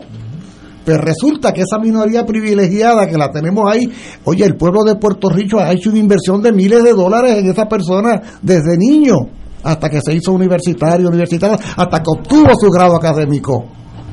Pues, ¿qué sucede? Yo no podría reunir a muchas de mis clases si quisiera, de las que se graduaron hace cuatro, quin- cinco años, porque se fueron para el extranjero todas, porque aquí no había un espacio que les asegurara ningún tipo de, de estabilidad económica. Y si lo había, Julio, en el gobierno, muchos de ellos no tenían las puertas abiertas. Ahora, Y tú preguntas, y tú preguntas, Ignacio, que cuál es el problema con la universidad. Es que la- el problema no es con la universidad, es con el país. Bueno, es la misma, la misma, toda esa teoría que tú estás esbozando y hemos esbozado los tres aquí, porque Ignacio no ha dicho nada todavía, estoy esperando que reaccione. Es lo mismo que está sucediendo con la, con eliminar la posibilidad de una alianza política entre, entre, entre candidatos u otros partidos. Es la misma, es el mismo Ahora- razonamiento, es, es mantener el control sobre la sociedad puertorriqueña en un sector en particular. yo yo espero estar equivocado, pero la, la Guerra Fría todavía tiene tentáculos en Puerto Rico. Yo acabo de recibir algo de un amigo de derecha extrema, que más se queja que Trump es medio flojito, eh, que me dice, no olviden que Río Piedra es un centro comunista. Este es un amigo que tiene problemas, obviamente, o sea, te lo tira así por encima. Este es mi pana y mañana lo voy a ver, pero pero es ultraderecha. Pero queda algo de eso, de esa guerra fría, que este es un centro, como le llamaban en mis años, cuando yo también estaba en esa derecha, Leningrado, que le llamaban a la UPR Río Piedra, Leningrado, eh, por tanto hay que aniquilarlo. Que es obsoleto hoy, absolutamente, esto es una locura. Mira, como, Pero como queda yo, esa como yo gente. soy uno de esos comunistas mentados, Leningrad. como yo soy uno de esos comunistas, tú dile a, Pero mira, mi- mira tú dile a tu amigo que yo le invito a que ingrese de oyente en alguno de mis cursos para que vea lo que es ese comunismo al que se Pero sí, refiere pero- pero en- en ese la no es el problema, el problema es que hay que vaya y vea y que en salga un- del prejuicio En un renglón de Puerto Rico, que puede ser la gente que tiene algún poder, todavía hay gente que piensa así. Pero, pues, pues, Peor aún, ¿Ah? si la Universidad de Puerto Rico es Leningrado, pretenden destruir como Hitler trató de destruir a Leningrado, llevándolo a un estado de inanición Sí, donde que muera un millón de gente. Pero- la misma pero- lógica. Pero yo, eso, si estuviéramos en la Guerra Fría en los años 60 y 70, pues tiene cierto hoy en día ti- tiene cierto tipo de, de lógica. Hoy en día estos son dinosaurios históricos que todavía están matando gente con echando fuego por la boca, pero yo creo que es la minoría, yo creo que la gran el 95% de los puertorriqueños que si esa no ven el minoría- mundo así. Si esa minoría es la que controla el poder Esa es la- político, esa es la cosa. Por- esa minoría pesa más que la mayoría. el 95. Eh, por eso lo dije, porque este tampoco es un pescadito, este es un- una tintorera. pero, pero eso de verdad afecta la visión del gobierno de Puerto Rico de lo que debe ser la Universidad de Puerto Rico. Pues lo que pasa es que la visión destruyendo el Sí, primer centro la- sí, económico. eh, porque la visión la visión que tienen estas administradores administraciones coloniales y anexionistas de lo que debe ser Puerto Rico es una visión bonsai ¿tú has visto los arbolitos bonsai? mucho los arbolitos bonsai tienen frutitas tienen hojitas tienen raíces, pero todo minúsculo ¿verdad? Entonces aquí, como hay ese complejo de inferioridad tremendo de parte de anexionistas y colonialistas, sobre todo de anexionistas, que pretenden achicar a Puerto Rico a que sea pues un arbolito bonsai, porque lo grande es formar parte de la gran nación. Entonces, ¿qué pasa? Cualquier cosa que en este país afirme la puertorriqueñidad, afirme la nacionalidad, lógicamente va en contra de sus intereses. Por eso tienen que recortarle las alas a cualquier manifestación de lo nacional, de lo cultural. O sea, yo, pregúntale a ese amigo de la extrema derecha anticomunista que te acaba de llamar, si él no se indigna cuando ve que algún boricua gana en eventos internacionales de deporte. Pregúntale si él no se muerde la lengua cuando tiene que soportar las 96 medallas en los centroamericanos, por ejemplo. Pero eso para mí es un anacronismo del pasado. pues no es tan del pasado, eso es lo triste cosa. del caso. Por eso es que choco con el presente. Todavía hay gente que piensa así, caminando por ahí, van a ir a votar y Bueno, todo, y guían es gente que, que nos considera a nosotros un jatón y para matar el jatón quemar la casa. Exacto, exacto. Wow. Con dando un pedacito de queso era suficiente. Señores, tenemos que ir a una pausa. Regresamos. Vamos con el código electoral. Vamos a una pausa. Fuego Cruzado está contigo en todo Puerto Rico. Atención, se necesitan donantes de plaquetas para la paciente Laurelena Medina, hospitalizada en el Hospital Auxilio Mutuo. Para más información, comunicarse al Banco de Sangre de Guaynabo al 787-751-6115, 787-751-6115, extensión 717, con la señora Meléndez. Su donación es muy importante. Su donación salva vidas. Esto es un servicio público de esta emisora. Todos a la fogata de alabanza y oración. Es la oración el instrumento o la herramienta que tenemos para descubrir y cumplir la misión que Dios me ha dado. Encontrarme en oración con ese Padre amoroso que me creó, me cuida y me guía en todos los momentos de mi vida. Tendremos música y alabanza, meditación de la palabra, dinámicas, fraternidad en un ambiente de santa hermandad, alrededor de la fogata y el calor del fuego del Espíritu Santo. Joven, Dios cuenta contigo. Estaremos en el Santuario Virgen de la Providencia en Cupey el 25 de agosto desde las 6 de la tarde. Te esperamos.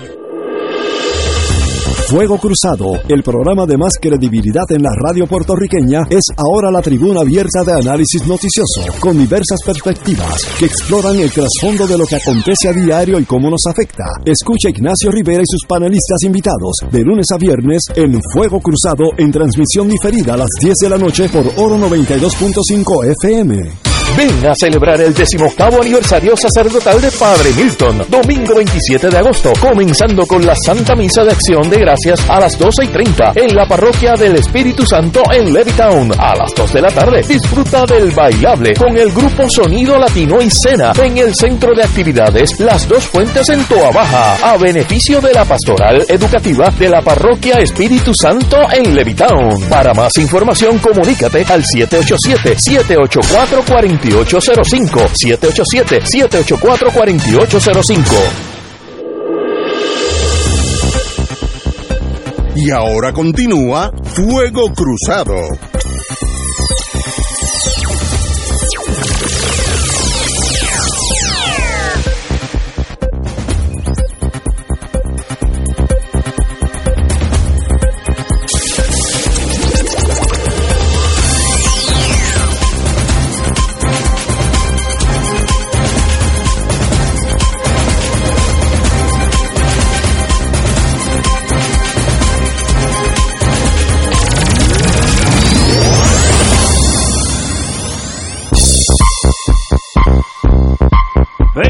Amigas y amigas, Fuego Cruzado.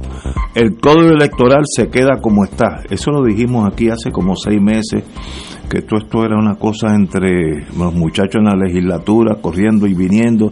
Eh, le pasaron al gobernador unas enmiendas, las vetó. No hay mayoría para ir por encima del veto. Así que el código electoral de las últimas elecciones va a ser el código electoral de estas elecciones. ¿Cómo tú lo ves? Para bien o para mal, no sé cómo tú... Yo creo que es ojoroso, empezando porque uno sabe cuáles fueron las consecuencias que tuvo ese código electoral, cómo Los- se manipuló. Los votos adelantados, Los votos, los los encamados. encamados, todo lo demás. Y además que fue un código de imposición, no fue un código de, de consenso. Y ese mismo código es el código que se basa en lo que fue el código del 2009, el anterior. El 2009 fue... 2011. 11 para entonces establecer por primera vez la prohibición de las alianzas y las candidaturas Ah, coaligadas. sí. O sea que eso es también parte de, de también por qué los populares no tienen tanto interés en, en empujar un cambio y transformación en ese código electoral, porque está también ese, ese planteo en la discusión. Me parece que eh, yo he escuchado eh, funcionarios del PNP diciendo que pues que con ese código es que ellos van a ganar las próximas elecciones y en ese sentido pues yo creo que, que la afirmación tiene toda la intención de que se cumpla Eh, sobre todo en el caso de, de el Partido Nuevo Progresista que es el padre de la criatura Compañero Ortiz Daliot. Mira, yo, el Partido Popular había, había puesto en su programa de gobierno la derogación del Código Electoral del 2020. que fue una imposición de la mayoría del PNP, aprobado a última hora en la última sesión de la legislatura que imperaba en aquella época, que era obviamente eh, bajo la presidencia de Rivera Schatz en el Senado y Johnny Méndez en, en la Cámara. Eh, y llegó el 2021 con mayoría legislativa del Partido Popular en la Cámara y una mayoría básicamente también funcional en el Senado de Puerto Rico. Y han pasado ya casi tres años y todavía el Partido Popular está eh, jugando con el código electoral y con la ley electoral y, y, han y hablan de amplitud del derecho del elector, eh, pero solamente eso es de la boca para afuera porque han sido también los que han puesto impedimento a precisamente a que esa coaligación de candidaturas o a esa eh, eh, alianza de partidos políticos se pueda concertar como se concertaban antes de la prohibición impuesta por Luis Fortuño y su legislatura en el año 2011. Así que el Partido Popular es tan culpable como el PNP en no lograr en realidad una amplitud, el máxima expresión del elector, pro- proveerle al elector su máxima expresión electoral, que es obviamente poder, poder votar por quien ellos quieran votar.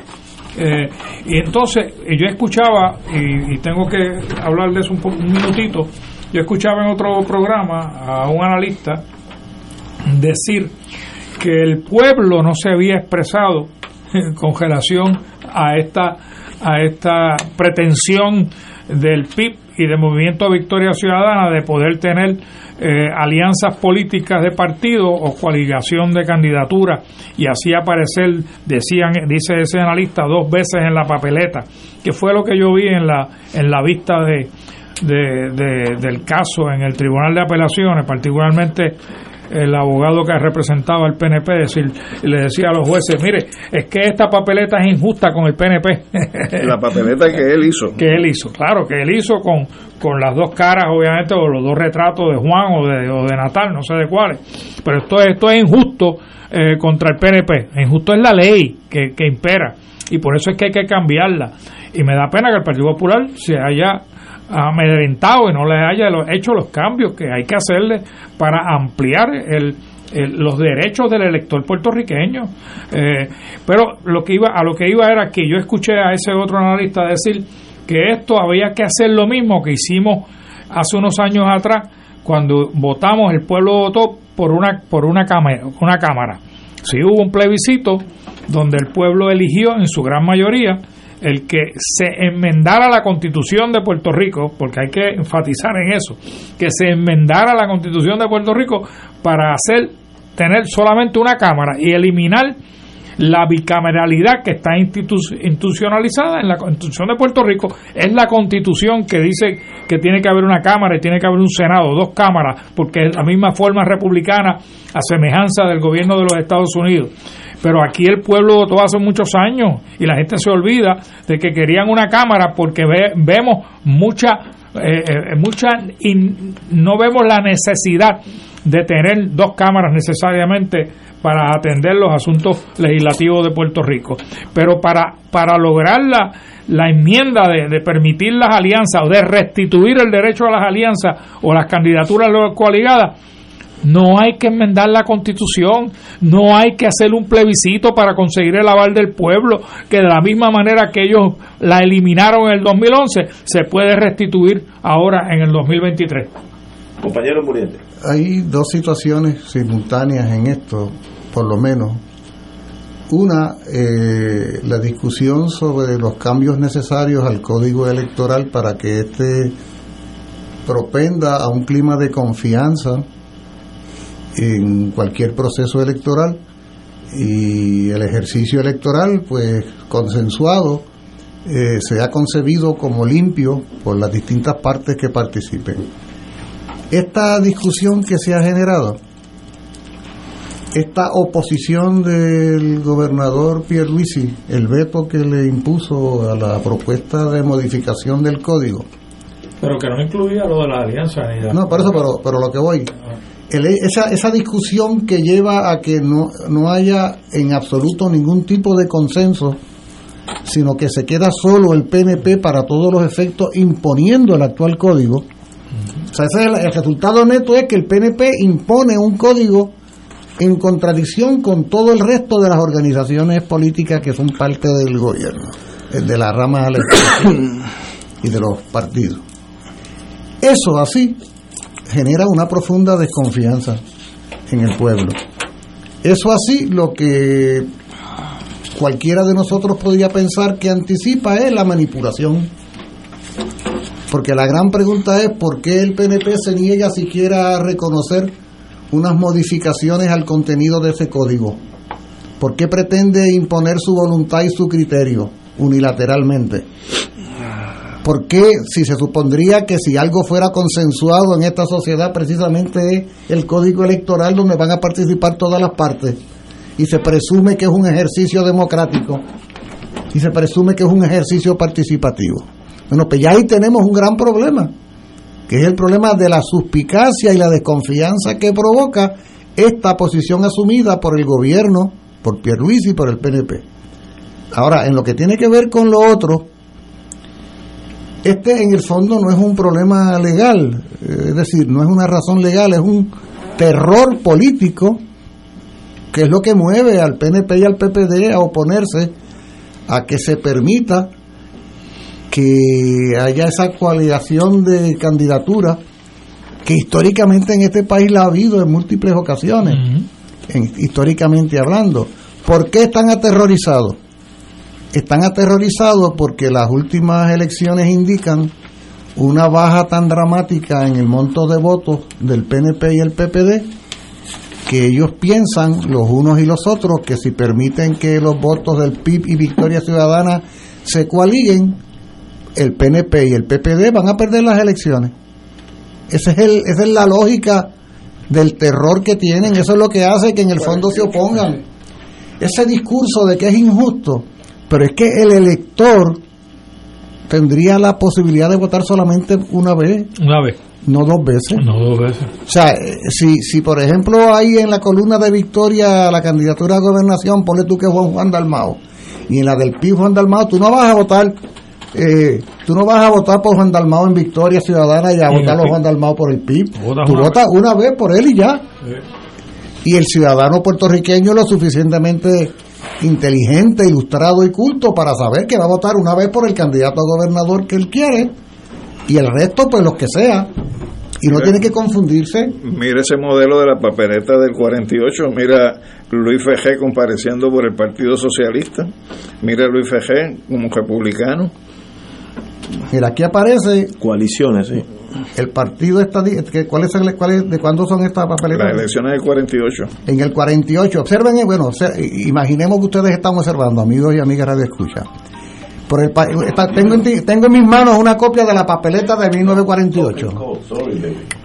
El candidato por el Partido Estadista puertorriqueño se llama Luis Ferré. El candidato por el Partido Socialista se llama Luis Ferré. Y el candidato por el Partido Reformista puertorriqueño se llama Luis Ferré. Y es el mismo, no son tres Luis Ferrer diferentes. No, Luis Ferré Aguayo. Por eso hay que decir O sea, eso, es el mismo. Luis A. Ferré, en las elecciones de 1948, era el candidato ¿Para qué a comisionado residente. De tres partidos diferentes. De tres partidos diferentes. y, y salió eh, Isen, Fernó Isen. Y entonces en las elecciones sí de- me dio. Que fue eso- que y fue aún uno. así y aún exacto y aún así en las elecciones del 48 salió electo Luis Pero- Muñoz Marín gobernador Y Fernó y Isen como comisionado Fernández de- Sen, comisionado residente y a nadie se le cayó un brazo o Pero- una mano porque una persona fuera candidata la misma persona por varios partidos Y eso es lo que ahora alega el abogado del PNP, que es injusto con el PNP. Eso es lo que él alegó allí, enseñando Pero, la pero, papeleta. ay, no dijo más, dijo más, y el PNP no va a permitir que eso pase. Así Pero es que si uno piensa lo que se dice en Estados Unidos, micropolitics, la política chiquita, uno entiende el PNP y entiende el Partido Popular. Mientras más yo divida mi adversario, más yo voy a ganar. Por eso, por Es- eso fácil es esto. Ignacio, yo mientras- quiero que, que la independencia, los, los de centro, los de centro izquierda, estén divididos en 14 bandos. Porque entonces yo que soy uno, saco 33 y gané. Eh, eh, Detrás de eso lo que hay es así de básico, es eso.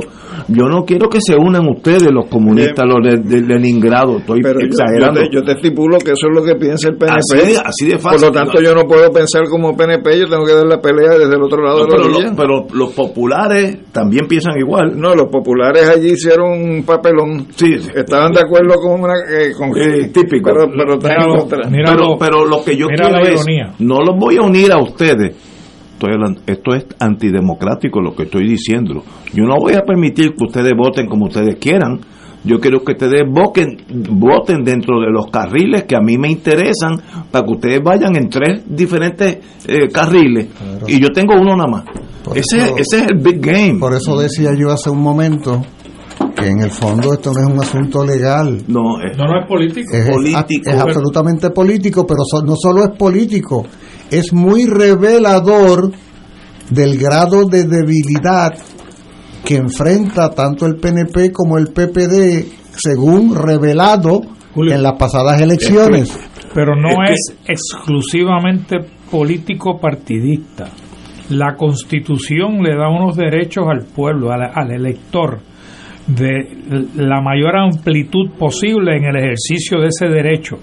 Y por lo tanto es un asunto constitucional que está planteado ante el tribunal y espero yo que el tribunal no se esconda bajo la- lo mismo que hizo el tribunal de primera instancia que se escondió detrás de la cuestión político. política, que es la preocupación mía, porque n- no es una cuestión política exclusivamente, Pero es una cuestión de derechos de el elector puertorriqueño. Cuando yo digo que es una cuestión esencialmente política, estoy queriendo decir, o sea, no estoy queriendo eh, des- decir o, o- o- o ponerme a esa, a esa interpretación.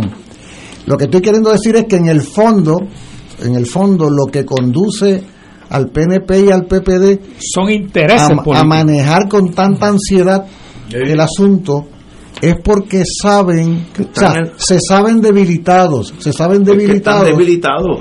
Si, oye, si el PPD tuviera un 60% de los votos Ay, bendito. o el PNP tuviera asegurado un 65, le importaba poco esto. Lo que pasó en el 48. Es que están en la ejemplo, línea. Yo te digo más, si el, P- si el Partido Popular tuviera el 60%, el PNP estaría ahora mismo tratando de buscar una alianza Exacto, con el exacto. proyecto de dignidad y que le permitieran las candidaturas Claro. Entonces, esa es la ¿qué- política. ¿Qué pasa? Que lo que ellos anticipan, o sea, el, el terror que tienen es que ellos anticipan que el que se permita la coaligación de candidatura Le va, a- porque ¿sabes qué pasa? Que en esos procesos 2 más 2 no es igual a 4. En ese proceso 2 más 2 puede ser igual a 6. Porque Sí, se multiplica el respaldo y entonces ellos estarían haciéndose harakiri, ¿no? Mira, Sería ellos, lo, ellos lo ven No, como no, un no ejercicio solamente ofensivo. eso, que si hay una alianza que consolida un 28% para partir de los números de las elecciones pasadas, hay otro partido con un 32% y el otro tiene el 33%, aquí no se puede aprobar legislación que no sea por consenso y negociado. Y yo creo que eso sería un avance Por eso, en el proceso por político. eso es entendible la actitud de los partidos que están que ganan elecciones. Yo no quiero más gente en el cuadrilátero, yo quiero estar solo. Estoy en 33. Tú sabes que de 33 a perder las elecciones es un más rato. Claro, lo que pasa es que entonces tú haces una pregunta muy elemental e ingenua, pero no se supone que el proceso sea democrático y No, participativo. No, me confunda con No se supone que sea democrática la cosa. No, señor. Estamos hablando Ah. local politics, la ventajería chiquita. Entonces, ¿a dónde queda la democracia? no, en- en esta maltrecha. Esperamos, esperemos y confiamos que el Tribunal de Apelaciones restablezca ese derecho y la- Mira. la- las preguntas que hacía la, la, jueza. ¿no? La fémina, que no me acuerdo el nombre de ella. Ajá. ¿Ah? Sí. las, las preguntas que hacía ella, y que para mí ni el Procurador General de Puerto Rico ni el abogado del partido PNP pudo en realidad contestar la pregunta de ella, es que dónde en el debate político legislativo que se llevó a cabo en el 2011 o en el 2020 ¿Y dónde en la ley? y en la ley o donde en la exposición de motivos estaba explicado las razones por las cuales ellos quitaron eso de la ley como estaba anterior anterior al 2011 y no le pudieron contestar como interés apremiante claro ¿Dónde, y dónde no le está? pudieron- ¿Dónde está? no está no existe ¿qué problema? Que no o sea, está. eliminaron en el 2011, Sin pero, pero no explicaron por qué ni siquiera en la exposición de motivos Porque se dieron cuenta que el poderío supremo de ellos iba menguando. Los políticos son fáciles de entender. Esto para ellos y nada para el otro. Es- aquí en Suiza son todos igualitos. Oye, pero tiene que haber algún interés apremiante de tú eliminar algo que lo tienes en la, en la, en la normativa Por- legal sí. por, por décadas en el Porque país. me di cuenta que estoy al borde de perder las elecciones. Pero eso no lo vas a poner por escrito. No, no, hay que- hay que maquillarlo para No, es, que, es que ni lo maquillaron, sencillamente Sí, sí. no Si hubo lo expresión. maquilla, puedes cometer un Mira, delito el, el Partido Nuevo está en 33%. El Partido Muñoz Marín, que ganaba por 60 y pico, está en 32. Claro, cuando lo pues eliminan, son cuando lo eliminan el 2011 pasa sin pena ni sí, gloria nadie se da cuenta. porque en aquella coyuntura no se daba la situación que se da hoy. Claro. Donde ha hecho crisis el deterioro de los partidos hasta ahora mayoritarios y mientras tanto va emergiendo una opción político electoral Viable. y, y ahí es que hace crisis lo que fue la decisión del 2011 y ahora sale a relucir cómo ellos por debajo de la mesa tomaron unas decisiones sin siquiera dar explicaciones Y ni, justi- es ni así- justificaciones. Así de fácil hay que entenderlo. Si te elevas al Ateneo te pierdes. Esto es small politics. Estamos hablando de la cosa antidemocrática, jalando para un lado. Y si tenemos que chuparnos un mal rato que digan que somos antidemocráticos, sí, pero ganamos las elecciones. Estamos en el 33%. ¿Quiénes son estamos? ¿Qué- Eh, los estadistas están en 33, los populares que ganaban por 60 y pico están en 32. Esos son síntomas de que hay una fuerza que está creciendo. Eso es obvio. Y hay un síntoma adicional, que es que ha habido un proceso de maduración que, por ejemplo, hace ocho años nadie lo hubiera pensado, donde un partido que ideológicamente tiene una definición de independencia está en disposición de unirse De unirse. con otro partido que no tiene esa definición en su programa, aunque sí aboga por un proceso de descolonización. Y te, da- te del hablo país. ahora como estadista, eso mete miedo, porque esas fuerzas pueden ganar las elecciones. Estoy pensando ahora, small politics, o sea, esto, eso mete miedo. Victoria no existía hace 10 años, no existía, y están ahí al lado, al lado de nosotros. Por tanto, si tú piensas como estadista en una trinchera y ves al enemigo acercarse, tú te vas asustando con razón, porque el enemigo existe y pueden ganar, si se coaligan, pueden ganar las Y te elecciones. pregunto, Ignacio, y ahí me vas a contestar, Jaitru. ¿Eso adelantaría el modelo democrático del país? No, absolutamente no. El que se dé la, la posibilidad No. de que esas alianzas se consoliden. Ah, ah, pues seguro, seguro, seguro. Seguro. La democracia pura, eso existiría, pero estamos hablando de la trinchera. No, eh, para saber dónde tú te estás No, no, no, no, no, en no, esa, en esa- eso sería, en esa eso sería en, un, en un país perfecto con democracia, eso pasaría. Ignacio este no es este país. el día que de las elecciones Eso me dice, él está en la, en la línea correcta hasta el día de las elecciones eso me dice un amigo, un hermano mío, ahorita hablé con él, René Stade. Mira, tú puedes en la mesa de nosotros, tú, profesor. tú sales, tú sales con cosas liberales y eres una buena persona. Cuando llegues allí, yo sé que te vas completo. y es verdad, René me conoce.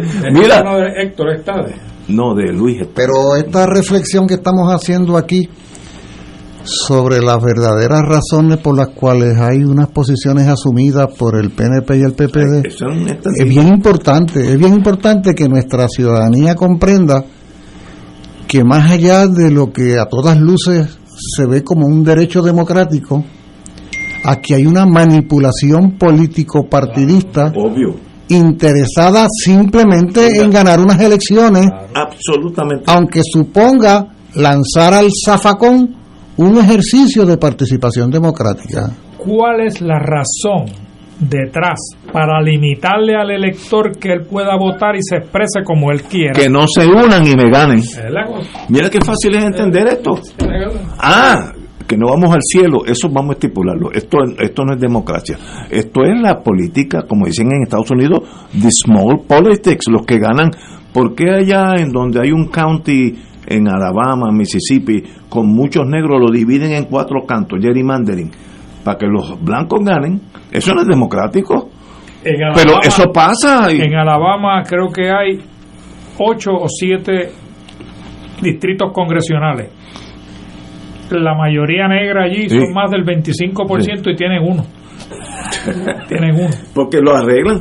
El sistema no es perfecto y en ese... No, no solo no es perfecto.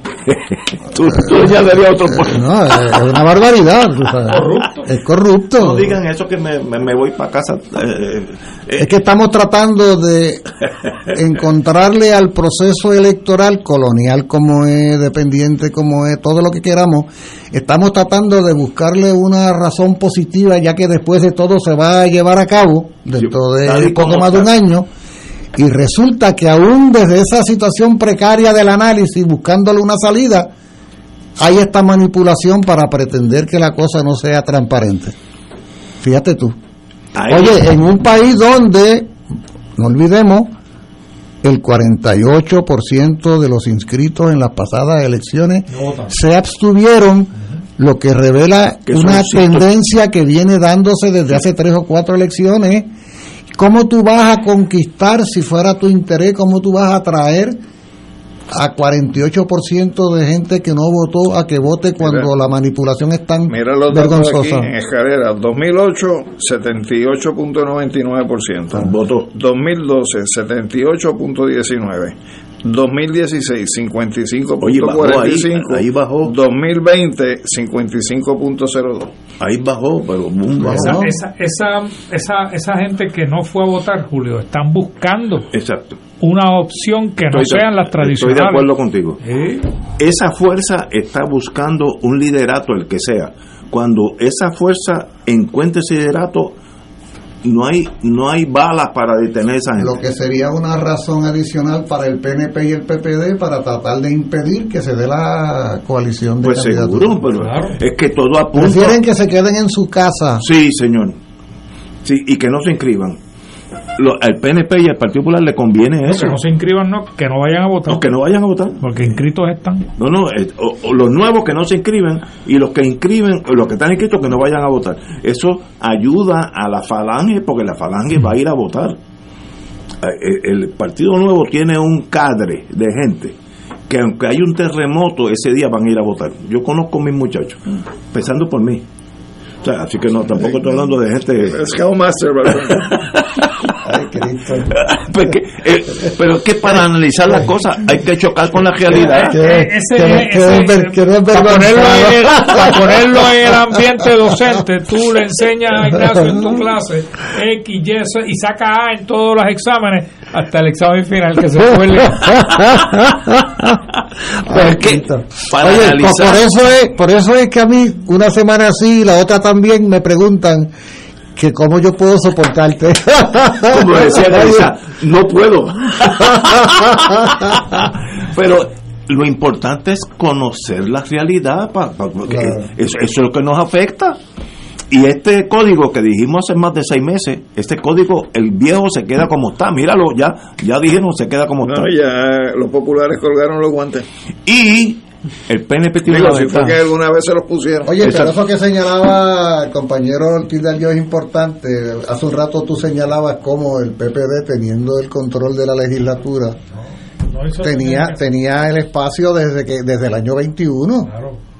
Y estamos casi en el 24 y mira mira este que cuadro más Tenían el vergonzoso. espacio para cumplir con su compromiso electoral. ¿Qué era cuál? De- de- Derogar el código del 2020. Derogarlo. No era enmendarlo, era derogarlo de cuajo.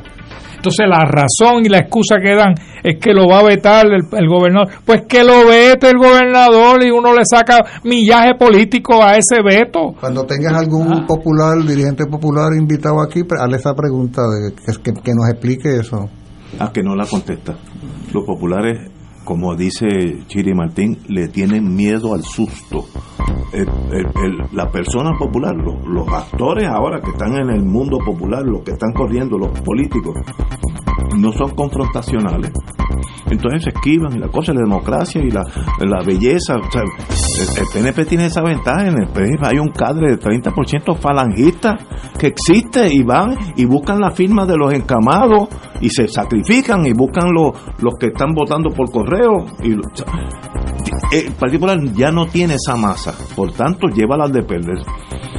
Trump tenía algo así en Georgia y mira lo que le pasó. Bueno, a veces, a veces chocamos con las leyes, pero una vez en el poder es más fácil que si perdemos. ¿Estamos claros? Chocamos, chocamos, la, las violamos, las manipulamos. Oye, en, en ese país donde el próximo presidente puede ser un vulgar delincuente. No, y ese sí que es un delincuente. No, que puede ser. Que es, un delincuente. Y ese es peligroso. un delincuente habitual. No, no, que puede ser presidente. No, delincuente lo es. Claro que sí. No, y ese es peligroso porque esa, esa persona es mala por dentro. Yo estoy loco porque lo en, Georgia tiene que ir a, que se retrate y, salga lo que llaman en inglés el, el mugshot. mugshot. Bueno, qué bueno, pero allí sí que es una elección bien peligrosa porque hay una persona que quiere ser Hitler sin el talento de Hitler, pero es igual de malvado. Así que allí sí que hay, que estar seguro que ese señor no gane las elecciones. Bueno, pero ese es tu presidente.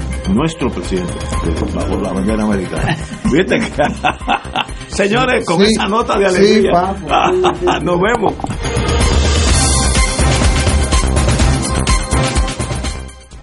Esta emisora y sus anunciantes no se solidarizan necesariamente con las expresiones vertidas en el programa que acaban de escuchar.